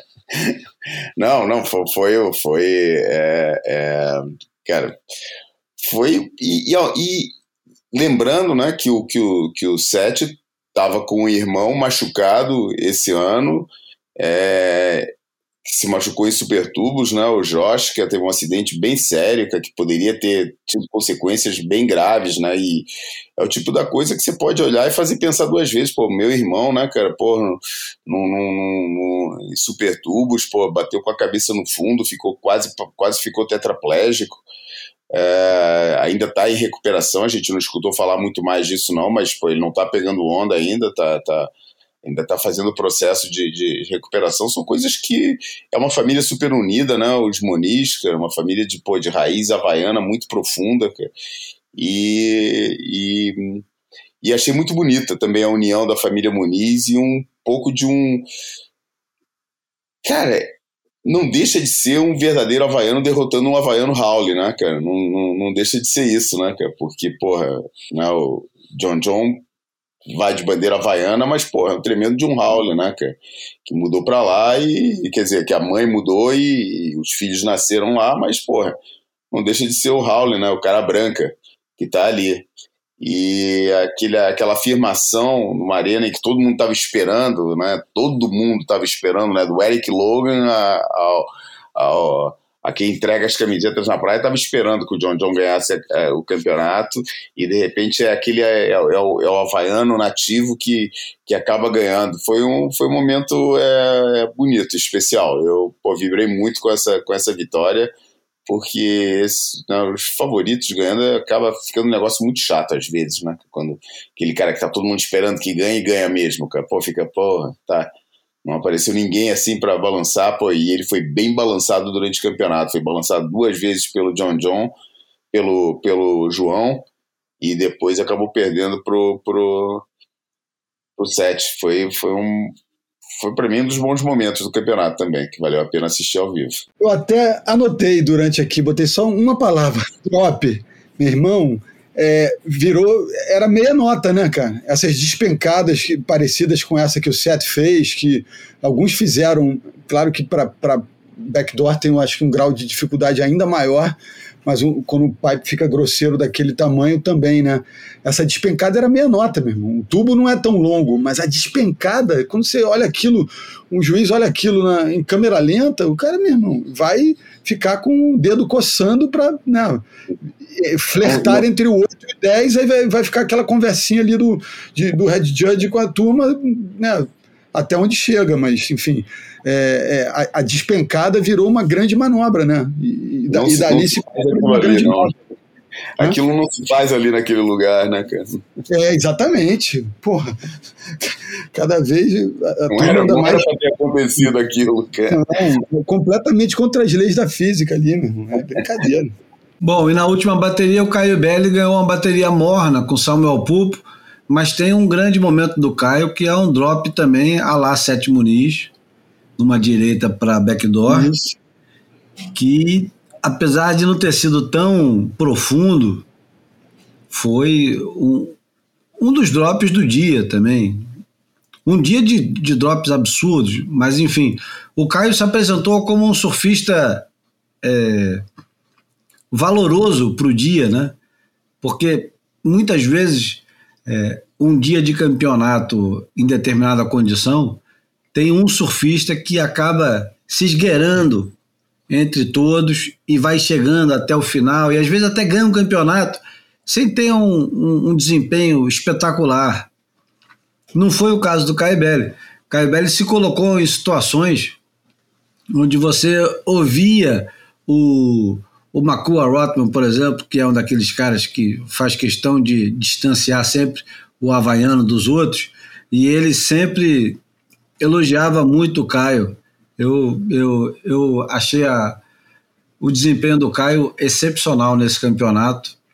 E, enfim, só, só para dizer que a bateria foi um passeio, foi, mas o Caio aproveitou o momento dele para mostrar em pipeline, eu me garanto. Agora, eu queria ir para a semifinal, mas eu fico aqui na dúvida se a gente não devia agora abrir um parêntese para falar um pouquinho das mulheres antes de terminar. Porque senão depois é. fica as mulheres imprensadas mais para o final. Ele faz o apanhado geral delas e já vai para as finais dos homens, é. Não precisa ser tão detalhista, eu acho, imagino, né? É, o, o que eu quero. Na verdade, as mulheres têm um. Como disse também mais uma vez o, o Luke Kennedy do, do Trax o, e o Steve Shearer, a WSL tem um elefante na sala, né? Que é esse compromisso de colocar as mulheres junto com os homens, com mesma premiação, nas mesmas condições. E o que está acontecendo, que a gente está assistindo, é que as mulheres estão aprendendo enquanto você está assistindo. E nem sempre você quer assistir as mulheres aprendendo. É ótimo, é ótimo, claro que é, é muito importante. Mas a, a questão que fica, e não é uma questão sexista nem nada, porque depois. É, enfim, é, o, o, Steve Schiller chama atenção para um detalhe que é muito curioso. A Tyler Wright ela já ganhou 95 mil dólares, eu acho, nos, nos últimos anos em, em pipeline. É uma coisa parecida, não importa. Se foi 95 ou se foi 35, é bastante dinheiro. O, que, o ponto que ele quer chegar é o seguinte: ela nunca foi para a esquerda. E aí, finalmente, na semifinal, a Tyler Wright pegou uma esquerda que ela não completou. E ela pega uma onda que não dá para dizer que não foi espetacular e que faria frente a qualquer homem para backdoor. Ela faz uma excelente nota na primeira semifinal contra a Moana Jones. Ela faz um, a melhor nota da bateria, um 8.83. Não dá para dizer que a Tyler Wright amarela, ela está aprendendo. Todas as meninas estão aprendendo. Todas as meninas estão tendo a oportunidade de finalmente surfar essa condição. A questão é, no mesmo dia, nas mesmas condições, será? Porque o que a gente assistiu durante o campeonato feminino foi a Moana Jones, Moana Jones Wong, dominar completamente o, o campeonato inteiro. Ela, ela não teve, em nenhum momento, ela teve uma rival valorosa para a pipeline todas elas se arriscavam num backdoor para salvar a bateria. Nenhuma delas apresentou um jogo para pipeline. Não sei se a Caroline Marx talvez consiga, ou a Tati, o Weston Webb, ou alguma outra Goof, ou se alguma das meninas, a Carissa, ou, ou a própria Tyler, a Sally Fitzgibbons, que é muito corajosa, vão conseguir dominar a esquerda de pipe. Mas ficou um solo virtuoso da Moana Jones Wong, né? Eu pensei numa coisa agora aqui que flerta entre o, o genial e, e, o escalafobético, o estúpido, que é o seguinte: a, a, é, Moana é, é, um, é um Lopes é, uma, é a suavidade com que ela se coloca e, e ao mesmo tempo né, a, a precisão com que ela está no lugar certo e faz os movimentos certos, mesmo não tirando aqueles tubos né, super longos e, e, despencando como os homens despencam, enfim, é, ela produz um, um, um espetáculo próprio dela ali, que tem uma suavidade, uma leveza, mas ao mesmo tempo com poder, com, sabe, com, com atitude, com, com, com força, ele sabendo que está fazendo, os atalhos da onda, ela não. É, é, ela é suave e poderosa ao mesmo tempo. Assim, me veio a cabeça isso. Eu sei que é, é sempre.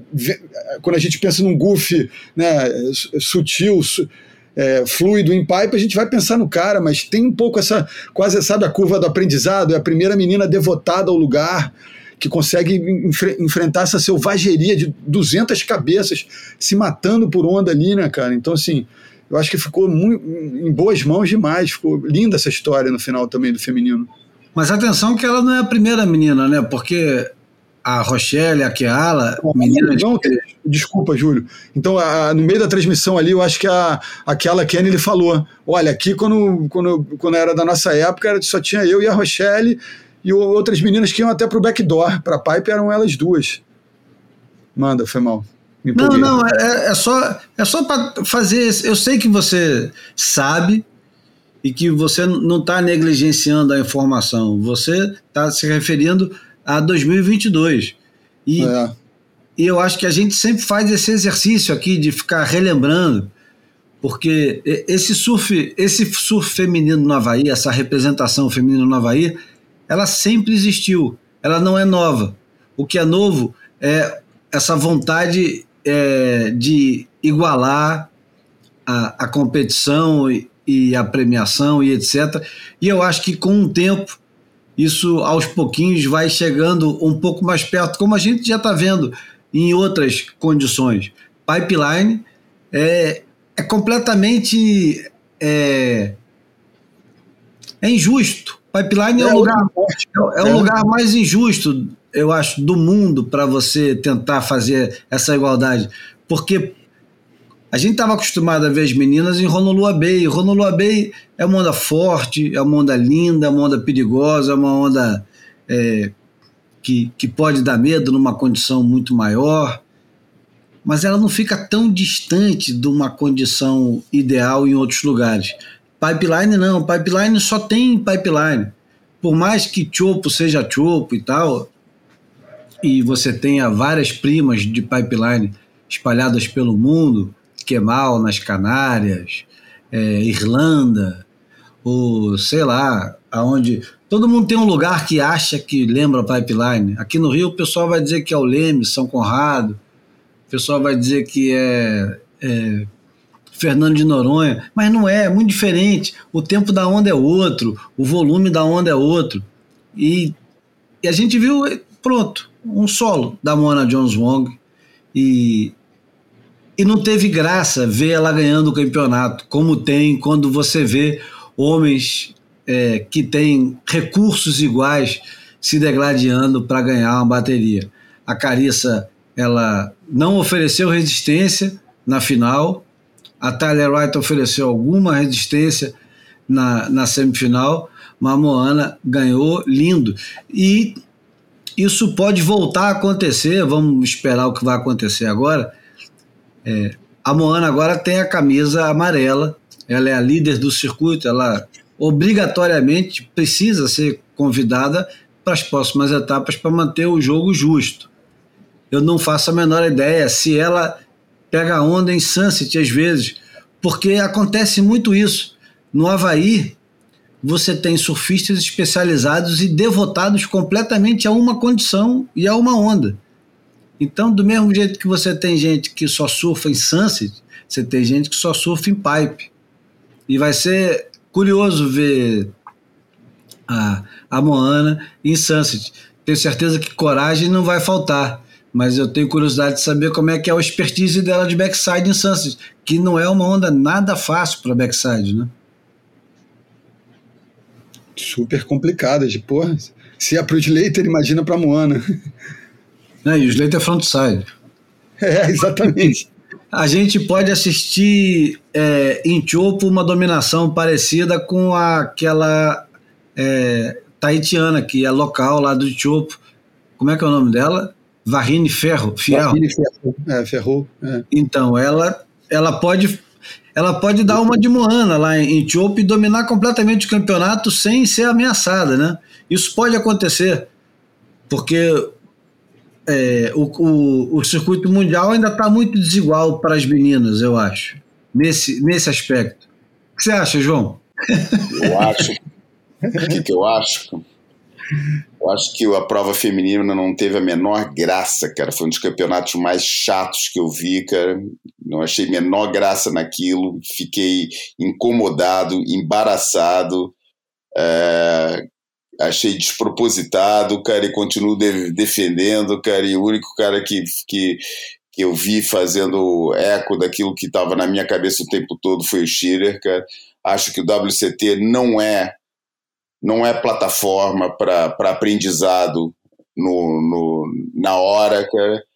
Acho que e que não tem nada a ver, cara, entendeu? Não me ponho no lado do diante feminista como qualquer cara que põe em causa ou que meta dúvida sobre, sobre a vacina da Covid transforma em anti-vax, é, apesar de ter todas as outras vacinas, né, ter tomado todas as outras vacinas, se botou em causa que a vacina, ah, talvez não, não, porra, você é anti-vax, cala a boca aí, seu merda.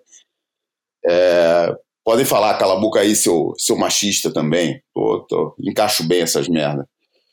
Cara, achei, acho despropositado, cara. Acho que é patético ver algumas surfistas ali e não vem com o argumento, ah, já teve atuações patéticas entre os homens. Claro que teve, cara. Sempre teve, cara. Teve atuações patéticas em todo tipo de condição, cara. Porra, a atuação do Filipinho ano passado em, em Narrabeen foi patética também. Que, que isso significa, cara? Pô, todo mundo tem dia ruim, todo dia tem, todo mundo, Vitinho não pegou nenhuma onda em pipeline há anos, cara, tudo bem, sempre acontece uma coisa dessas, cara não, não, não, isso não vem com whataboutism para cima de mim, não. Que isso é, é, cara, não, não, não cola, cara. Acho que as meninas têm o seu espaço, as meninas têm o seu espaço, é, elas têm esse direito, cara. Agora, tem outras formas de fazer isso, cara. Vamos fazer um exercício, cara. É, o negócio é vendido por é o que vale, cara. O que vale, pro melhor ou pro pior, a gente tem características especiais, né, cara? Isso vai, isso vai sobrar pro Slater também, a hora que a gente resolver falar dele. É... A gente tem, o surf tem características especiais, pro melhor e pro pior, cara. É... Pro melhor, a gente sabe quais são, pro pior tem essa sabe, tem, tem, tem esse, esse, esse negócio que ninguém Cara, ninguém liga a mínima, cara. A gente pode fazer o que quiser, cara. Não tem a menor importância. Só a gente fica aqui discutindo essas coisas e os caras que nos ouvem, que vão rebater, não vão rebater. Só pra gente aqui isso tem importância. Pro resto do mundo, cara, pô, o Kelly Center não foi notícia em lugar nenhum, cara, entendeu? Teve meia dúzia do, dos sites aqui que ah, hoje. É, mas eu acho isso fragilidade e erro de, de quem comanda as editorias. Eu acho que ah, tem, uma, tem uma narrativa fabulosa aí dos 50 anos do cara que foi muito mal aproveitada.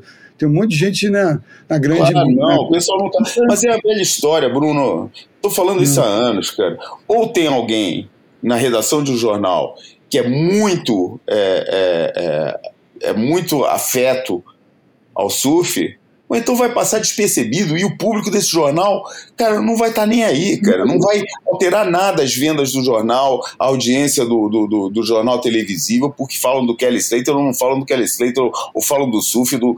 cara, não, não vai afetar, entendeu? É, é totalmente irrelevante o negócio. E isso permite que as coisas vão se fazendo assim, cara. Mas imagina, cara, que, que, que isso é vendido como elite, cara, entendeu? E você teria que pagar para ver esse, esses campeonatos. Que, que se fosse um esporte é, pago, cara, é, e vendido como elite. Pô, e de repente você está sendo oferecido, você está comprando um pacote de elite e você está vendo aquilo em que você vê uma ou duas surfistas fazerem um surf direitinho, direitinho, nada mais do que direitinho, cara.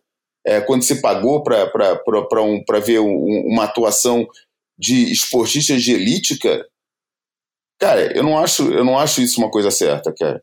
Eu acho que poderia ter sido feito, sabe? Abre um espaço para a prova feminina, para WQS feminino em, em, pipeline, cara. Cria esse coisa. Agora, porra, vai ter efeitos futuros? Com certeza que vai ter, cara. Claro que vai ter. Tudo tem efeitos futuros entendeu? Mas eu não vou ficar projetando no futuro, cara. Eu não quero, é o que eu escrevi aqui em algumas coisas. Eu não quero ter, ser obrigado a ter um olhar condescendente quando eu estou vendo o que é vendido como esporte de elite, cara. Esporte de elite é esporte de elite, cara. Eu não quero ser condescendente, eu não quero ter que ficar botando na balança e estar tá aplicando ponderadores pro meu discurso, cara. Entendeu? Pô, eu não tenho que falar, ah, mas é menina. Não tenho que falar isso, cara. Eu não falo, ah, mas é menina, na maior parte, na, na, na, na maioria das, da, da, dos campeonatos esse ano. Por que, que eu tenho que falar em pipeline, cara? Ah, mas é menina. Não tenho que falar isso, cara. Entendeu? O esporte é de elite, cara. Eu tenho que ter o mesmo nível de exigência que eu vejo é, é, é no, no, no, nos, na, no, na prova dos homens, eu vou ter para as mulheres, entendeu? Se, se, se, a, se, a, se, se, o tubo é bom, é bom. Se a manobra é boa, é boa. Com as suas características próprias, tudo bem, você não vai exigir que uma Stephanie Gilmore, que uma Carissa Moore, bote a mesma pressão na prancha que os homens. Você vê o jeito diferente, você vê o, o detalhe diferente, ganha em graciosidade, ganha no outro, no outro elemento. Mas a manobra é bem feita. A manobra é toda bem feita, não tem o mesmo nível de pressão, mas a manobra é bem, é bem feita. Agora, sabe, ficar é, é, é, atribuindo pontos, celebrando, botando o braço no ar e tal, quando a gente acabou de ver na véspera o, negócio, um, um, um, o que, que é o, verdadeiro, a verdadeira razão de entusiasmo, cara. Porra, cara, desculpa, cara, eu não consigo, cara, eu não consigo é, é, aceitar que isso seja assim é, tão simples.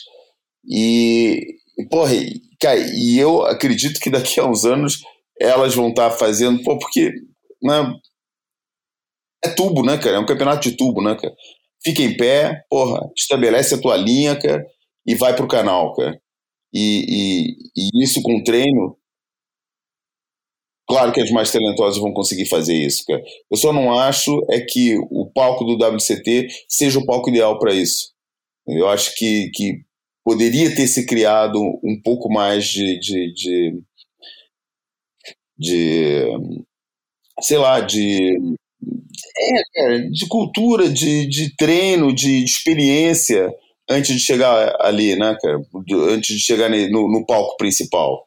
É, porque eu tenho certeza que se se organizasse um campeão, um WQS ali, não interessa nem a graduação, se fosse um WQS feminino em pipeline, todas as, ou, ou pelo menos as principais, 80%, 90% das surfistas do World Tour, iam querer participar nessa prova.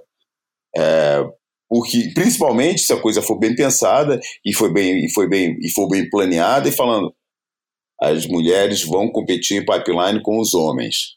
Entendeu? não vai ser já mas vai acontecer. A gente está começando por aqui. Estamos começando com o WQS é, e, e, e aí com certeza todas iriam querer participar e todas as que têm vontade todas as que são fissuradas é, iriam querer usufruir dessa oportunidade que elas não têm no free surf, é, ou que tem muito menos. Mas o Kelly, o Kelly é, mandou muito bem, né, cara? O Kelly na, na, na, na, na naquela, na, na, participação dele na, na, na, na, sala de comentários esperando a, a, a, final, ele mandou muito bem, né, cara? Quando ele falou, comentando a, a entrevista com a Tyler Wright, cara. Porra, vai lá para dentro e fica um dia inteiro sem pegar onda. Fica lá vendo, cara. Observa. Observa os melhores, vê onde é que eles sentam, vê as ondas que eles escolhem, cara. Não é só pegar onda que, que, que, que te fornece experiência. Entendeu? E, e, acho que, sei lá, cara, se ninguém tá afim de, de assumir esse papel, cara, eu, eu assumo fácil, cara, sabe? De, de, de não, não entrar na, na, na, na na, na, festa de, de pô, vamos, vamos dar as mãos e passear juntos, somos todos é, né, fomos todos é, felizes e contentes é, aqui nessa procissão do surf profissional. Acho que, enfim, tem que tinha que ter uma, uma preparação melhor para isso acontecer, cara. É, enfim, essa é, é, é, a minha posição sobre, sobre esse campeonato em pipeline. E agora o que, que a gente vai fazer? Vamos ficar sempre esperando, vamos ter sempre duas janelas de, de, de duas janelas de swell esperando. Para Tiopo também vai ser assim, cara. Vamos, vamos ficar esperando o, o mar ficar, baixo, é, ficar mais pequeno para as mulheres, porque é, as mulheres. Acho que é tranquilo, porque vai subir, vai, né, vai descer, enfim. Na ida e na volta vai ter condição. Isso eu acho que para pro, pro formato e pro andar do, é, do campeonato. vai ter sempre lugar, claro, vai, vai acontecer sempre as duas provas, tem sempre dia pequeno e dia grande. É isso. É, o, é. Que, o que ficou muito mal explicado e ficou. É, ficou ruim para a imagem da WSL no dia foi que no sábado a Jessie Malha Dyla avisou, ela faz a chamada dizendo, eu não sei se vocês assistiram, mas ela faz a chamada dizendo que os homens estão estão on, ou seja, aconteceria a bateria dos homens e depois seguiriam as mulheres. E o que acontece é que os homens entram na água e em seguida os homens entram na água de novo. Ninguém fala das mulheres e as mulheres são completamente esquecidas, é, convenientemente esquecidas do webcast.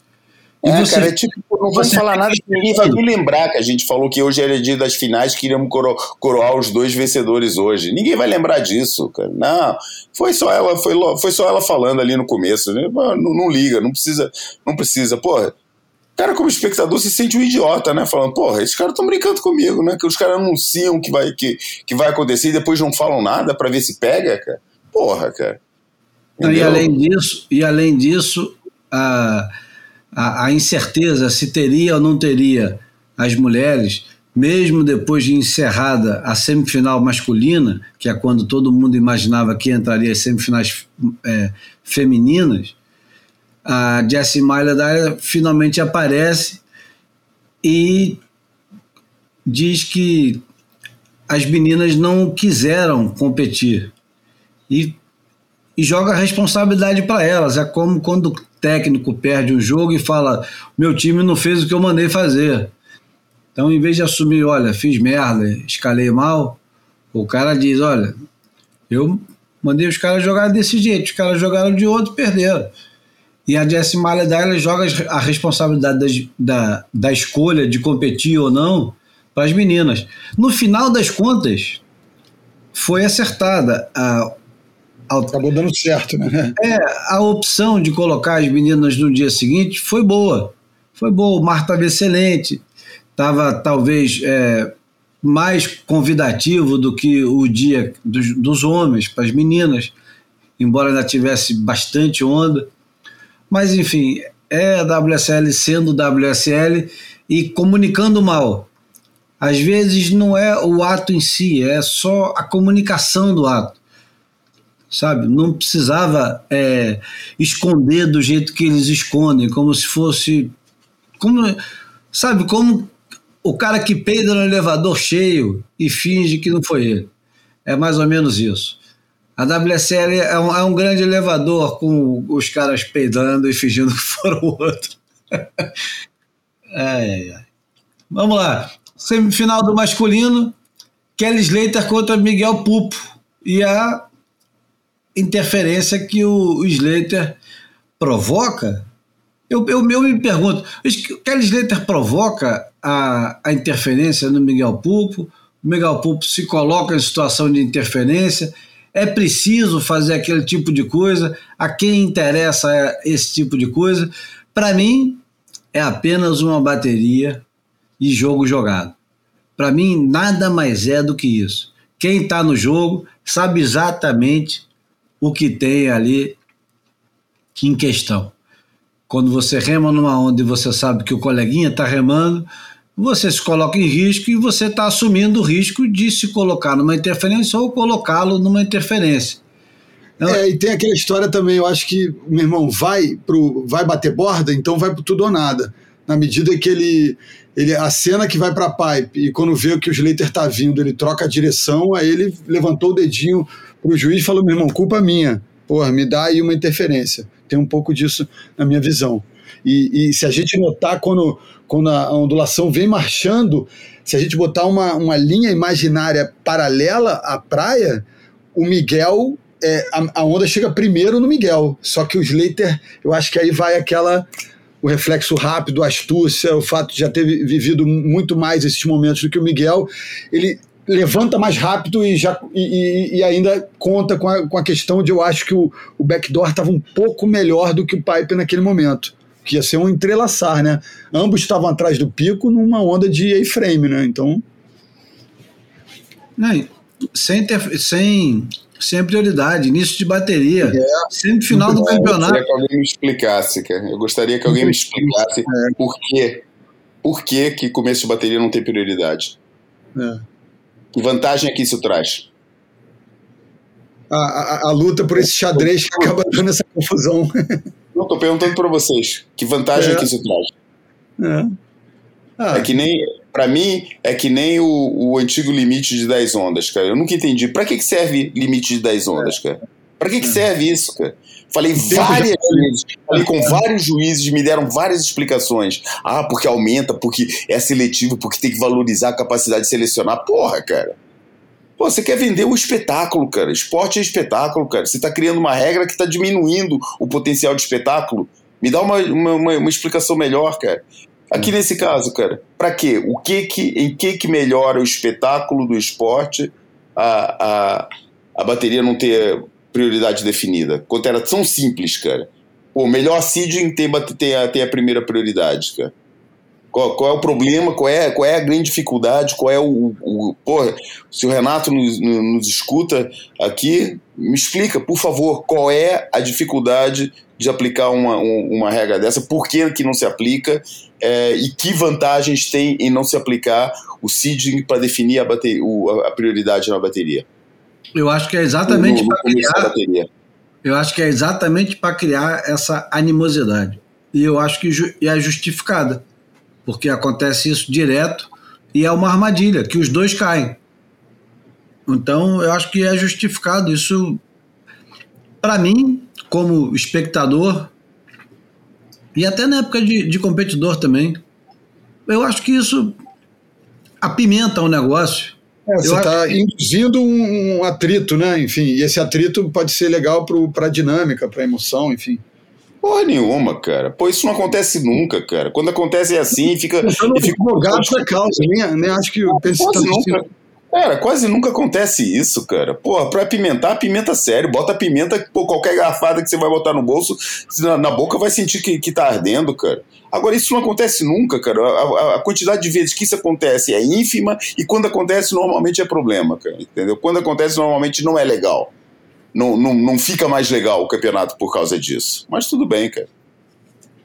Enfim, do foi. Amon, do Amon a, a, a, palmatória. Pode estar errado. Mas eu acho que não tô, não.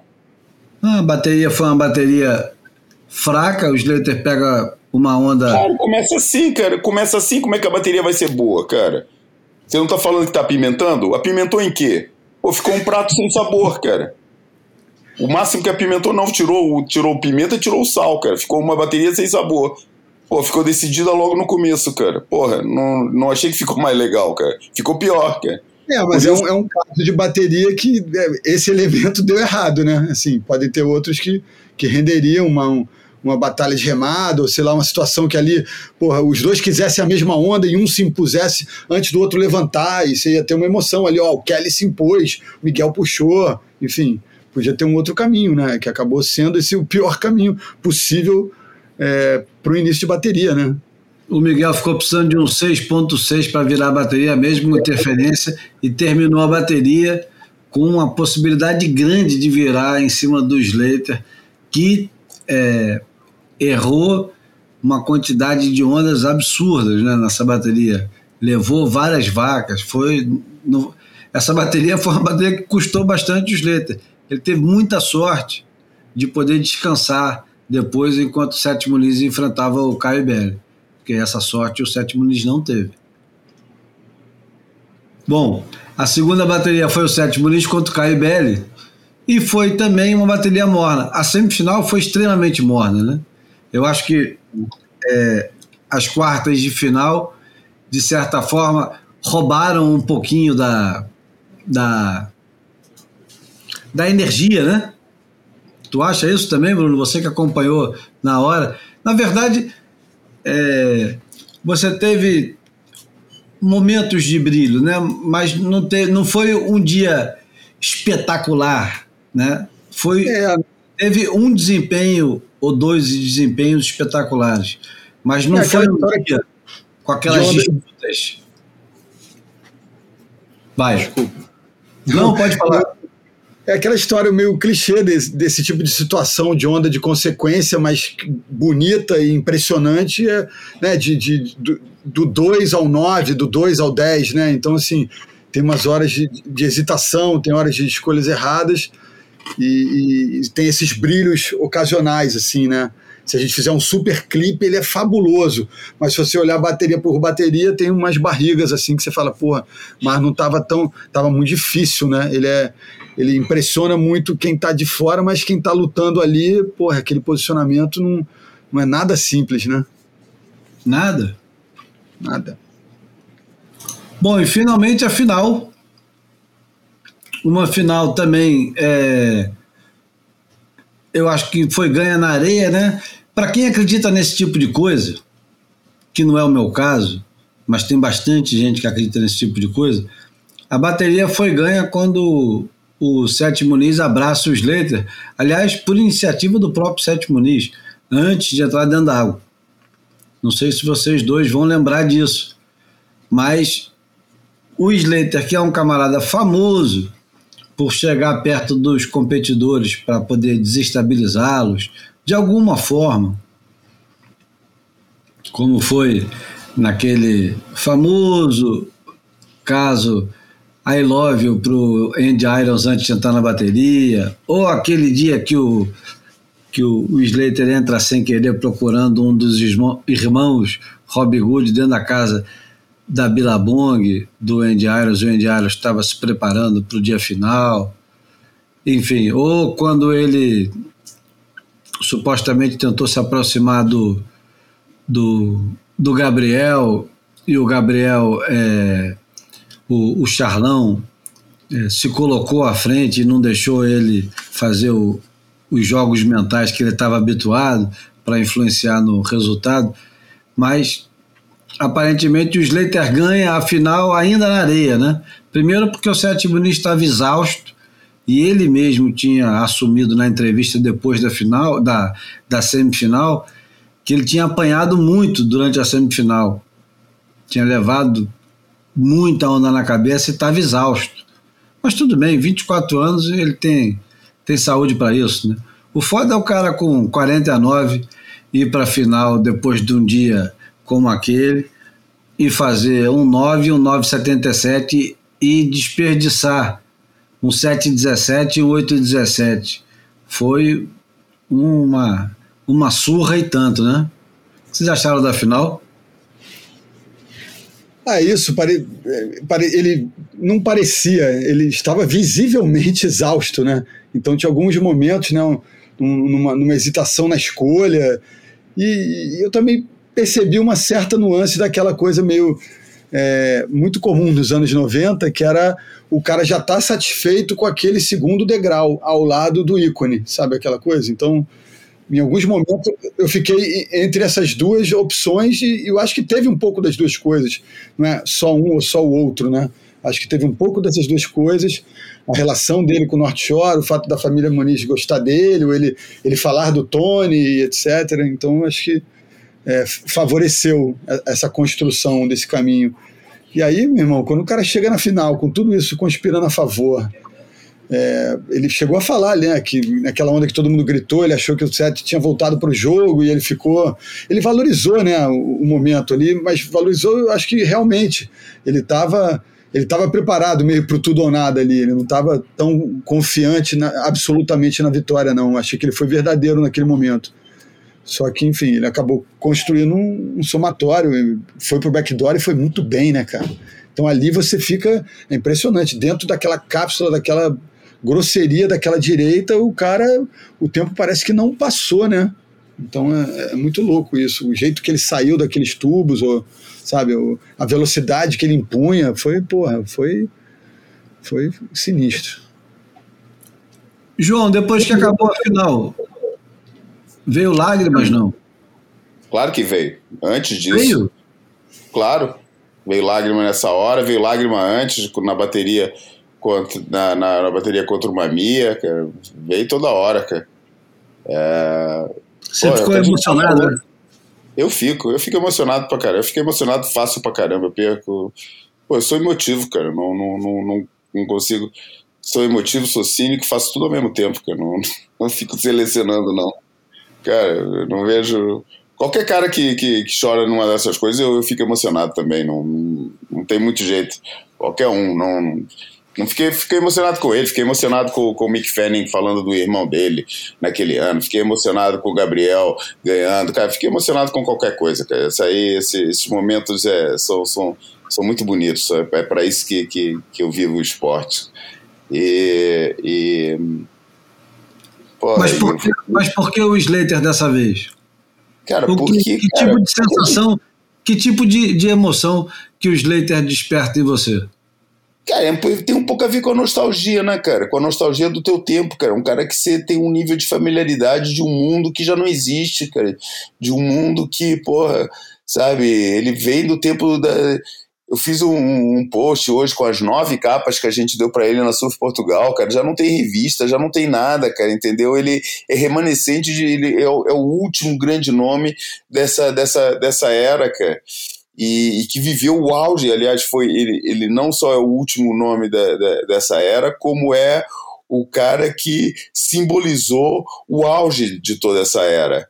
É, e, e pô, eu tava, eu tava na casa de, de, de Sunset, na festa de, de final de ano, do ano que ele ganhou o, o primeiro campeonato, sabe? Tá, tava todo mundo lá, tava, tava, aquela galera toda ali no começo, cara. Pô, vem desde aí, cara, que, que, que a gente vem, a, vem acompanhando tudo, né? A primeira capa do, do, do Kelly na Surf Portugal foi daquele campeonato, daquele Pro Júnior da Ocean and cara, que, que, que ele fez a final junto com o Shane Dorian, cara. É, e que, que apareceram, que os caras começaram a, a bateria de base trocada, os dois. É, então é todo um processo de acompanhamento, sabe? O, ele. A, a, história. A história que eu vivi em primeira mão teve ele como personagem principal.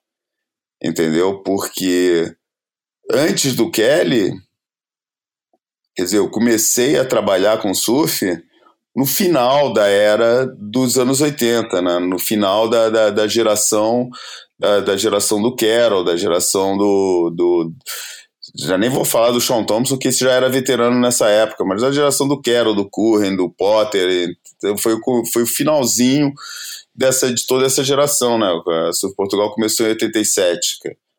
Por isso, o, o, Kelly foi o cara que, pô, que acompanhou todo o processo, toda a minha vida profissional, praticamente, o Kelly estava lá.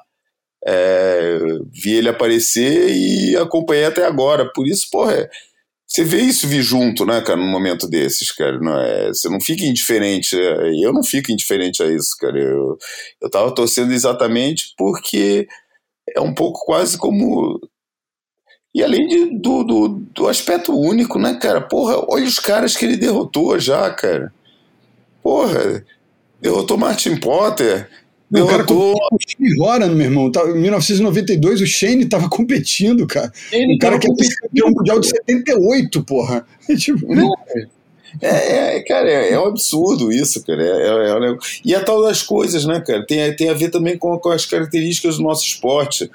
É, o, ele é um cara excepcional, mas não tem outro esporte de primeira grandeza no mundo que permita que um cara de 50 anos consiga. Só o surf, né, cara? Porque só o surf é que, é que, é que por exemplo, tem os seus atletas de elite quatro meses sem competição, cara. Isso não existe em nenhum outro esporte, cara. Sabe? tênis, futebol, vocês falaram de Tom Brady, falaram. Pô, vocês sabem o que são as rotinas de, de treinamento desses caras, cara? Vocês sabem o esforço que esses caras têm que fazer, cara? Sabe o nível? Pô, o, o, o Rafael Nadal fez uma semifinal de seis horas, cara. Pô, o Kelly foi pra água três vezes no mesmo dia, entendeu? E, e descansava no meio. O nível de exigência é totalmente diferente. É, e, sinceramente, eu, eu acho que o surf sai valorizado nisso, cara. Não, não é para diminuir, não. não. Não acho que seja para diminuir. Eu acho que é inútil a comparação, porque a gente tem características, o surf tem características que os outros esportes não têm. É, eu acho que eles têm diferenças mesmo, mas eu acho que se equivalem, sabia? Game ímpar, o cara senta lá e fica é, tantos segundos, se hidrata, come uma, uma, uma, um negocinho, uma barrinha de cereal, volta daqui a pouco. Existe, eu acho que, uma, uma ciência, uma estrutura no formato das competições que, que eu acho que coloca é, é o alto desempenho não exatamente numa linha reta, mas em pé de igualdade nessa questão, acho que do esforço, cara. Eu acho que a comparação é, é inútil, cara. Acho, que, acho que a comparação é inútil. É, não, é não, mas uma, uma, uma, uma, aproximação, assim, sabe? Eu me lembro aquele Dr. Joel Steinman, lá, catarinense, sempre falava, meu irmão, a posição do surfista, a remada do surfista é antinatural. O cara vai produzir um malefício ali para a coluna, para o core, que hoje em dia os treinadores chamam, né? Pro, enfim, cara, pra... eu desafio qualquer eu desafio as pessoas a lerem o primeiro capítulo da autobiografia do, do, do André Agassi, cara Pô, lindo, tá aqui na minha frente. Então, você já leu? Já, pô, adoro já livro. Leu, né? Porra, já. Aquela, aquela, aquela descrição do que que é ele. E me lembrou até a declaração do Kelly Slater na entrevista depois. O Love and Hate eu, eu pensei na hora, no Amor e Ódio, eu pensei na hora no, no, no, no Agassi. Né, cara? É impossível é. não ler aquele livro e escutar é. aquilo e não pensar, não, não relacionar, né, cara? O livro é bom demais. Ele foi muito sincero, né? É, o esporte profissional é, é, é é outro, é outro negócio, né, cara? É, é, não tem nada a ver com, com aquilo que a gente faz, cara. É, é outra história, cara. E, e, achei bem legal essa, essa declaração dele quando ele fala hated the scrap, entendeu? Ali, ali ele tem o coração. É. é, exatamente, cara. Uhum. E eu acho que. E tem esse outro lado também, né, cara? Porra, cara. Nunca, nunca teve um, um, um surfista na história do surf profissional que deu as declarações que, que o Kelly deu, cara. É, é. Que foi tão, tão brilhante, tão inteligente, tão incisivo, tão polêmico, tão afirmativo, tão, tão independente nas suas opiniões como Kelly Slater, cara. E, e cara, sinceramente me enojaram muitas coisas que eu andei vendo por aí no, no nesse, nessa questão da, da, dessa, dessa nova moral imposta pela, pela, pela vacinação que quer dividir a humanidade entre bons e maus é, através disso, cara. Acho que foi, porra, foi além disso, foi um, foi um, foi um, um, um como é que é, um, um, tapa de luva branca em, em, em muita gente, cara, e enfim, eu sei que eu me arrisco, eu me boto na berlinda, porque estamos no, no, no meio em que é, sabe, todo mundo quer, quer, quer pagar de, de virtuoso, e eu acho que Cara, mas não, não me importo, não, cara. Acho que foi, foi, foi muito bem dado, cara. Sabe? Sabe, escutar o. Pô, porque não tem, cara, sabe? Olha a carreira do cara. Olha quando é que a gente vai ter um, um campeão mundial com o discurso que esse cara tem. Entendeu? Não, não, não tem comparação com mais ninguém, cara. Não, não, não sabe? Ninguém se aproxima dele a, nível de, do, do, da, das suas declarações, das suas opiniões.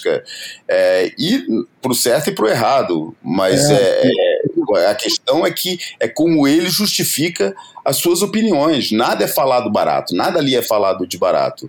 Ele sustenta o que ele fala. Se quiserem comprar, compram. Se não quiserem, não compram. O cara também, pô, todo mundo fala coisa errada, todo mundo fala, todo mundo erra, entendeu? E todo mundo acerta também, sabe? Todo mundo acerta.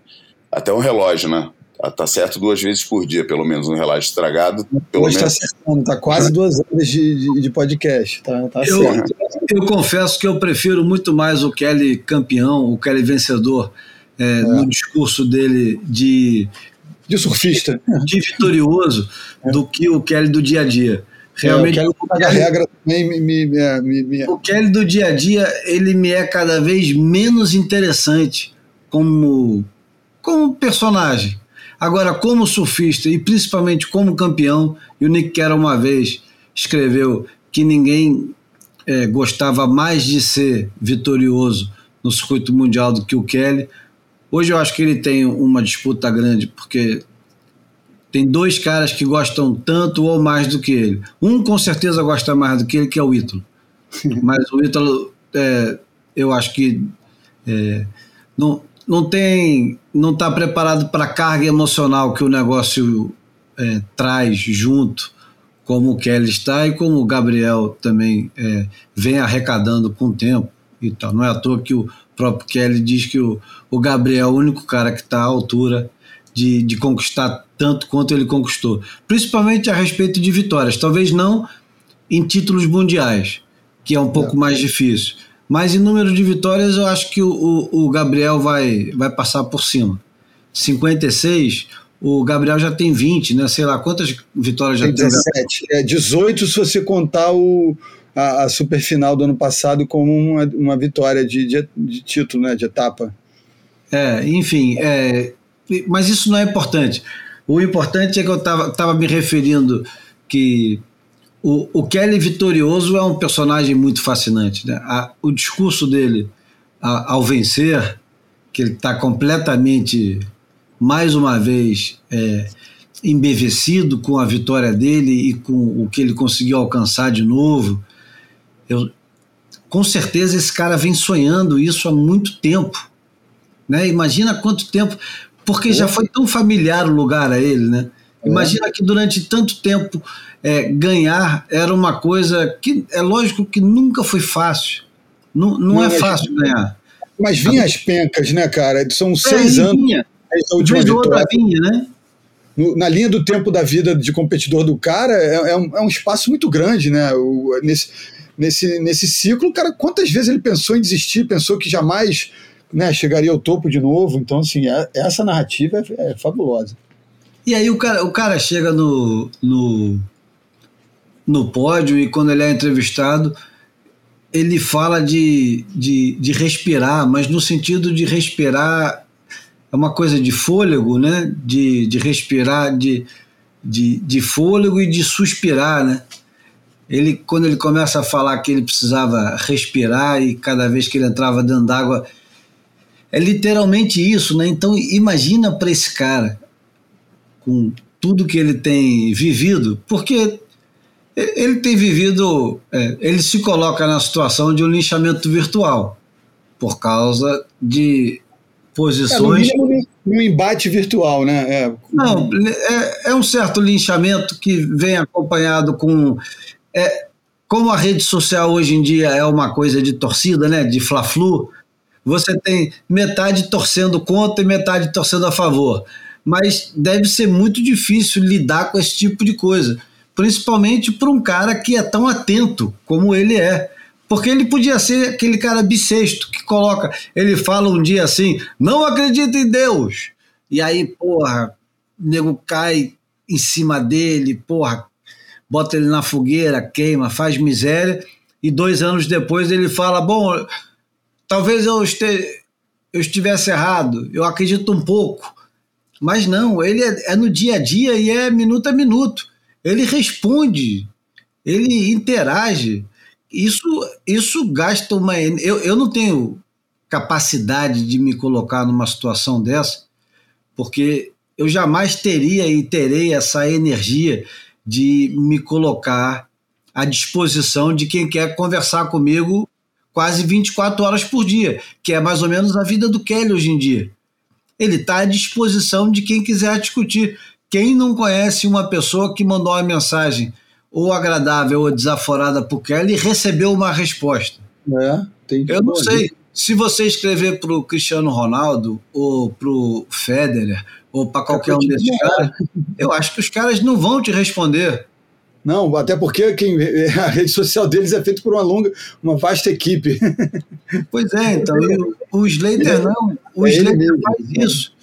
É. E aí, porra, quando ele chega ali no pódio e fala, porra, cada vez que eu passava uma bateria, eu respirava e, e tentava absorver tudo que estava acontecendo. Você realmente acredita naquele negócio, ele não está de caô ali, não, ele está dizendo assim cara, não tem nada de mais importante na minha vida do que essa merda. E isso é, eu, eu acho que de certa forma é um pouco melancólico. Tu não acha, João, isso melancólico? Um cara de 49 anos. É bonito que ele tem um propósito, cara. Mas ao mesmo tempo, caralho, nada ficou mais importante na vida desse cara. Esse cara tem um, uma filha, cara. É, ele é, é um pouco. É, é patológica a coisa, cara. É um negócio digno de uma análise. Um cara que ganha o que ele ganha não pode ser normal, cara, é, sabe? Exatamente. É uma obsessão, galera. Eu sempre achei que o, que, que o, que o Ed Irons, uma hora, chegou para ele e falar: Porra, cara, deixa esse maluco pra lá, cara. Esse cara é doido, cara. Não vou ficar disputando com esse doido, não, cara. Eu tenho mais que fazer na minha vida. Quero, quero me divertir, pô. Pode se divertir até com as coisas erradas e tal. Mas, porra, Sabe, eu, eu tenho outra coisa para fazer do que isso, cara, do que do que ficar morando num, num, trailer do lado da piscina que eu construí, entendeu? É, é, cara, é um negócio, né? É, é, e, cara, sabe, é difícil você chegar num, no termo, no, no, sabe, você tem que ter um, não é uma pessoa normal que chega ali, entendeu? Senão todos chegariam, cara. Senão Nós estamos chegariam. vendo agora o Medina com 28 anos passando por um momento difícil, porque realmente tem coisas que são mais importantes na vida. Tudo bem, o Slater ele se afastou durante um tempo, mas eu acho que ele se afastou durante um tempo por outros motivos. Foi completamente diferente. Completamente. Ele, ele viveu um momento assim em 93, cara. Em 93, quando ele tomou o corno da, da, da Pamela Anderson, quando ela voltou para o Tommy Lee é, quando ele tá, pô, todo mundo tava sacaneando ele, quando ele tava com a atenção dispersa lá pro Baywatch. É, enfim, ele também passou ali um, um, um, momento, aquele ano de 93, foi um ano que, porra, que pra ele pegou, mas ele foi lá e tava lá na disputa, entendeu? Mas, porra, cada um cabe nos seus próprios sapatos, né, cara? E, eu, e tem nada a ver com.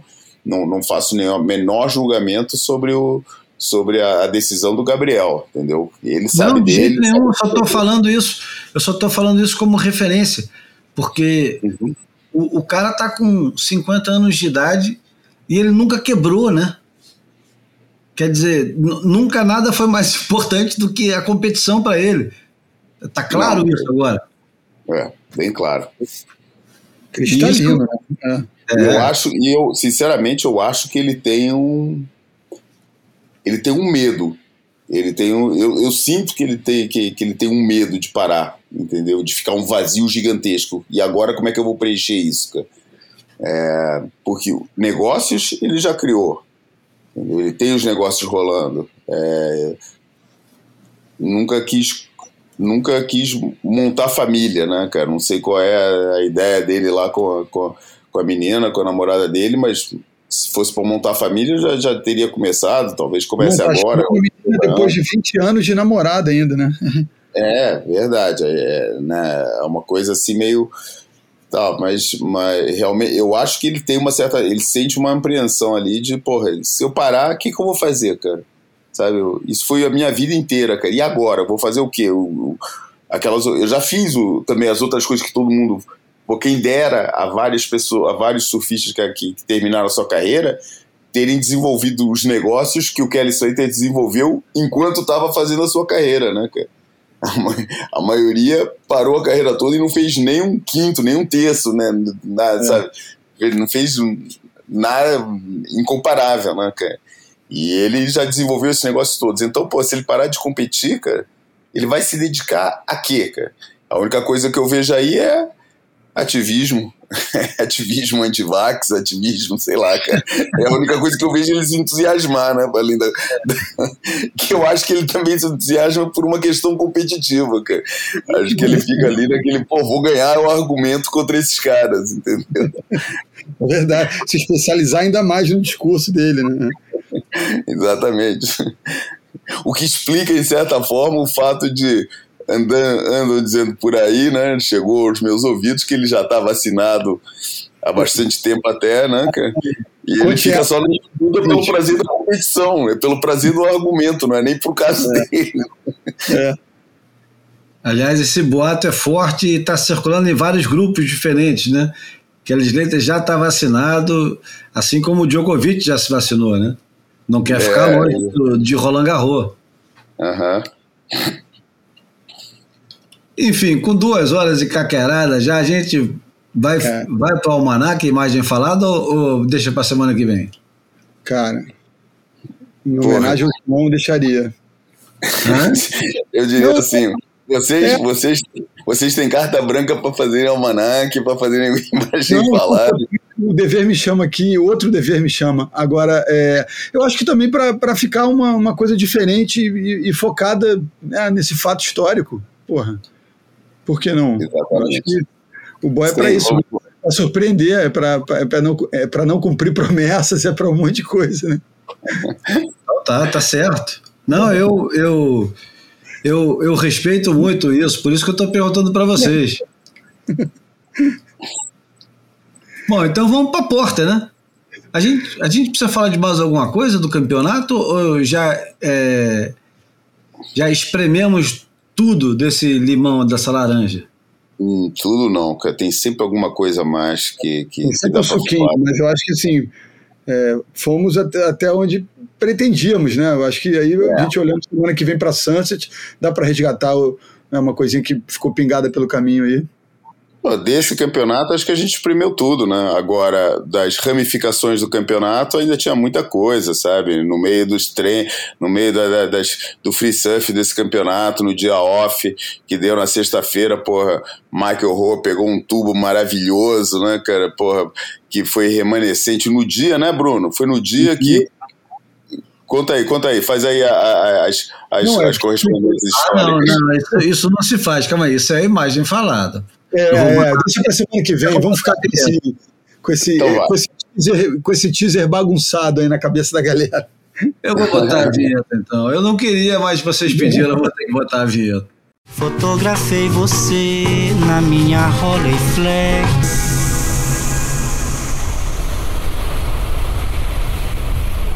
Agora é a hora que aquele nosso público mais fiel tá comemorando, falando: pô, eles não vão embora! não. A imagem fala dessa semana não é uma imagem, são. Quer dizer, é uma imagem, mas filmada de três ângulos diferentes, e tem até mais.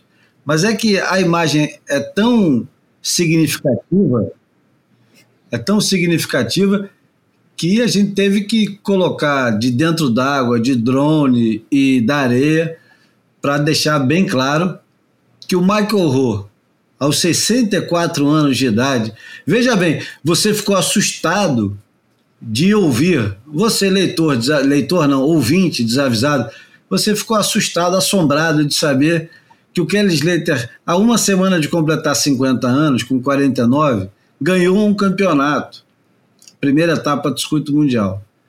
Mas aí você descobre que um camarada que tem idade quase para ser pai do Kelly Slater, quase, calma, vamos lá. O camarada que teve 25 anos de carreira no circuito mundial e que em 1982 estava ganhando o Pipe Master com o punho quebrado e que depois, em 1997, foi um dos caras mais velhos a chegar numa final contra o Johnny Boy Gomes em Pipeline. O Michael Rowe, pai da Coco Rowe e do Mason Rowe, pegou um tubo no backdoor no dia que não teve campeonato. Esse dia que o João falou agora, foi na sexta-feira. Pegou um tubo que todo mundo filmou e todo mundo celebrou. Porque um camarada que faz isso aos 64 anos é um camarada que se recusa veementemente a envelhecer. Ele se recusa a envelhecer, ele se recusa a deixar de fazer as coisas que supostamente ele deveria parar de fazer. Backdoor é uma das ondas mais perigosas do mundo. O lip que ele colocou, que ele se colocou dentro, é o lip que se pegar naquele corpinho dele, porque o, Michael Rowe não tem muito mais de 1,60. Ele é um cara baixinho. Ele até está meio barrigudo agora, mas ele é um cara a gente pode até dizer que ele é frágil. Se pega a porra do Lip em cima do Michael Rowe, destroça ele todo. E, no entanto, Bruno, qual, qual é o tipo de sensação que você. Que, que, que tipo de, de. Você assiste o Michael com 64 anos pegando uma onda que você não tem coragem de descer, nem eu, nem o João, e nem a maioria dos caras que tem é, 30 anos de idade nunca vão ter de colocar para dentro de uma onda daquele tamanho. E você pensa o quê? Eu, porra, eu, eu, penso que, meu irmão, é, o cara é louco e ultra talentoso, né? E, enfim, é, ele. Aquela água, aquele ambiente faz parte da vida do cara de tal maneira que ele faz uma coisa difícil para o resto do planeta parecer extremamente fácil. Eu acho que é isso, é uma devoção, é uma, é uma, uma, relação de tanta intimidade que o cara faz aquilo de uma forma meio, meio automática. É, é a, é a, pedalada dele do dia, né? O cara vai ali, pega cinco bombas no mar crowd perigoso pra caramba e vai para casa almoçar e, e, resolver o resto da vida, enfim. Às vezes me, me entristece um pouco é, um, um, cidadão que consegue viver emoções tão intensas e tão felizes como um tubo pode proporcionar e no caso do irmão dele e, e, e, ter o fim que teve, né? Então, assim, às vezes eu fico, será que essa felicidade tem uma hora que reverte e o cara fica meio desnorteado? Às vezes me, me vem à cabeça umas coisas assim também, além do, do espanto com a técnica e com, e com a coragem. Mas isso é mais ou menos aquela história do James Dean, né, João? É o, o cara vive a vida numa intensidade que, imagina, os 64 dele equivale por 180 nossos, né? É. Ah, com certeza, né, cara? Quando eu lembro, cara, o Michael Rowe, cara, tava na parede do meu quarto em São Paulo, cara. Foi o, provavelmente dos primeiros caras com que eu, de quem eu colei um pôster na, na minha parede, cara. Lembro até hoje, cara, uma, uma foto, ele é imberbe ainda, dentro de um tubo, um, daquele, a Surfing vinha sempre com aquele pôster desdobrável, né? E era uma, era, era vertical o pôster, não era, não era horizontal, não era panorâmica, era na vertical, ele dentro de um tubo que provavelmente seria off the wall, não era um tubo muito grande, e também tinha uma outra foto do Bob Barber, é, que era uma cavada dele num sunset enorme, que também estava na parede do meu quarto. E o cara tá aí agora, cara, tirando tubo, cara, um dos melhores tubos do dia, num, num mar perigoso, com os melhores surfistas da atualidade, todo mundo dentro da água, e ele tá lá fazendo aqueles tubos. Pô, pra mim é admirável, cara, e é um. Cara, é um sinal de uma é, eu, eu compreendo o, o, comentário do Bruno, cara. É, tem um lado melancólico nisso também, cara, porque a gente pode descrever a coisa tanto pelo lado heróico, mas também pelo lado de. É, é, a, é a vida dedicada a um, a, um, a um, objetivo, cara. O objetivo dele é, é esse: é, é, é pegar onda e só que isso às vezes não chega, né, cara? Não, não preenche tudo. Por mais bem sucedido que a pessoa seja, às vezes não é, não é suficiente, não é garantia de nada, mas pô, que foi um momento muito feliz, pô, sem dúvida que foi. Acho que todo mundo que tem um pouco de conhecimento, um pouquinho de, de memória, ficou, ficou bastante feliz de ver aquele, aquela, aquele momento e falar: caramba, cara, olha só o que, que ele está fazendo, 64 anos, cara às vezes, pô, entro na água, cara, dou uma batidinha assim bonitinha e até falo, caramba, cara, já fiz isso com 50 e tal anos e ainda fiz isso. Pô, tá bom, tá de bom tamanho. O cara tá lá botando pra dentro em onda de 10 pés, cara. Pô, aí, né? Bom, já que a gente está num programa que é quase geriátrico e vocês é, deixaram colocar a imagem. a Moana para nos salvar. Não, eu, eu vou colocar agora a vinheta do Almanac rapidinho e falar um pouquinho do Almanac, vai ser muito rápido. Almanac flutuante. Aliás, é bom notar uma coisa, hein? Muita gente disse que o Christian Bezerra tem a voz exatamente igual do João Valente. O pessoal, o pessoal mandou mensagem, Júlio, eu, depois é que eu vi que era o Christian, o cara tem a voz igualzinha do João Valente. Caramba, impressionante. É, o, o almanac flutuante do, do Boia número 135 é uma entrevista que está no YouTube. Tem duas mil visualizações, está na, na conta do McTavish Surfboards, do Bob McTavish. E o, o título chama Stowaways. E é uma entrevista do, do Bob McTavish contando da primeira ida dele para o Havaí como passageiro clandestino de um, de um navio.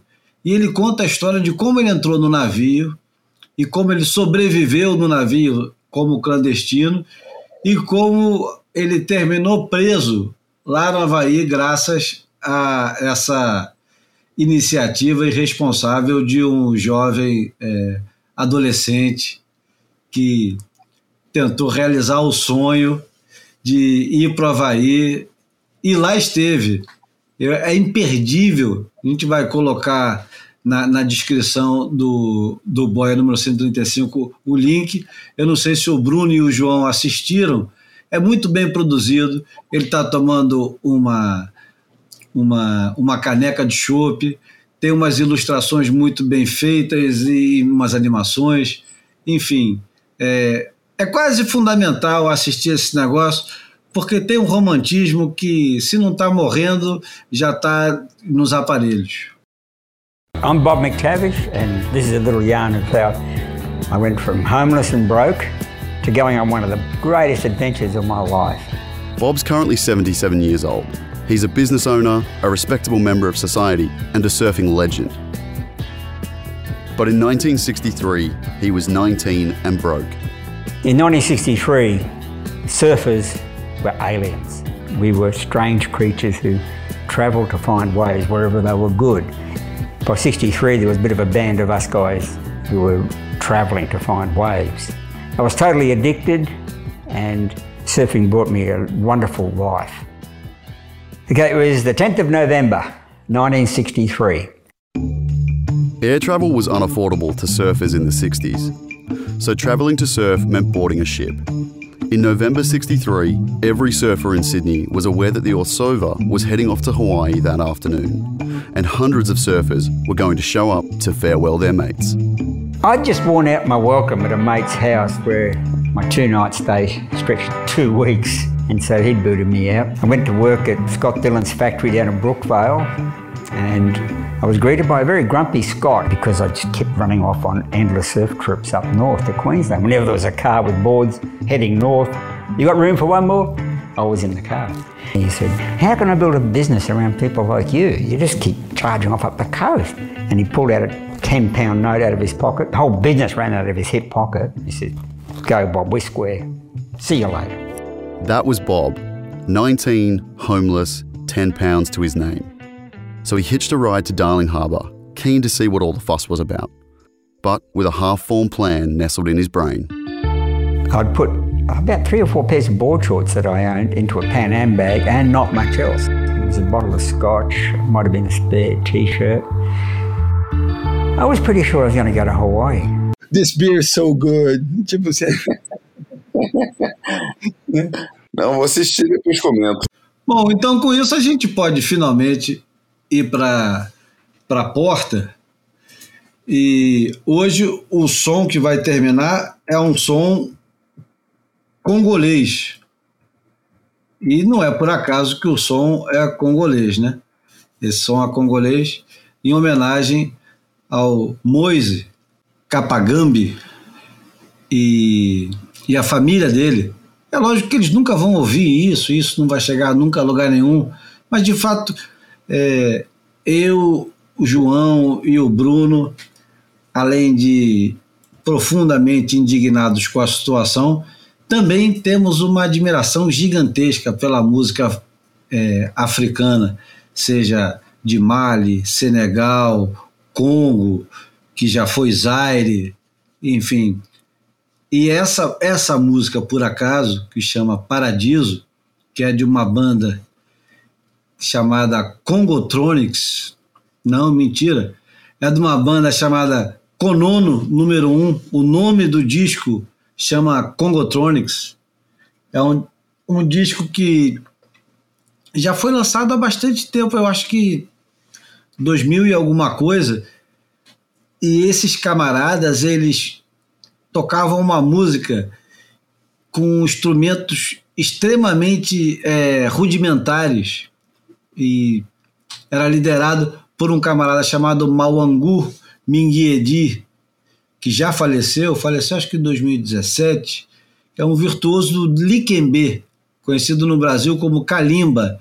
É tipo um instrumento, é, como se fosse a mistura de, de piano. O, o, piano é um instrumento de percussão, né? Mas é uma mistura de, de piano com xilofone, mas que você toca com os dedos e que tem um, um, um som muito interessante. É, foi lançado por um selo belga chamado Cramed e é incrível a sonoridade que eles fazem. Tem um conjunto que me foi apresentado pelo Sérgio Meckler, grande editor é, de, de inúmeros filmes, e quando eu trabalhei com ele no Surf Adventures 2, ele sugeriu colocar uma banda holandesa chamada The X, uma banda punk anarquista, porradeira, e os caras tocavam com o Konono. Esses caras fizeram uma tour inteira com o Konono. Então, de certa forma, tem um, uma raiz punk também. Eu não sei se vocês conhecem, vocês já ouviram falar do, do Konono, não? Ouvi falar sim, conhecer não. Então, essa música, ela toca uma versão diferente no Surf Adventures 2. E é uma porrada do cacete. Esse disco é inacreditável de bom.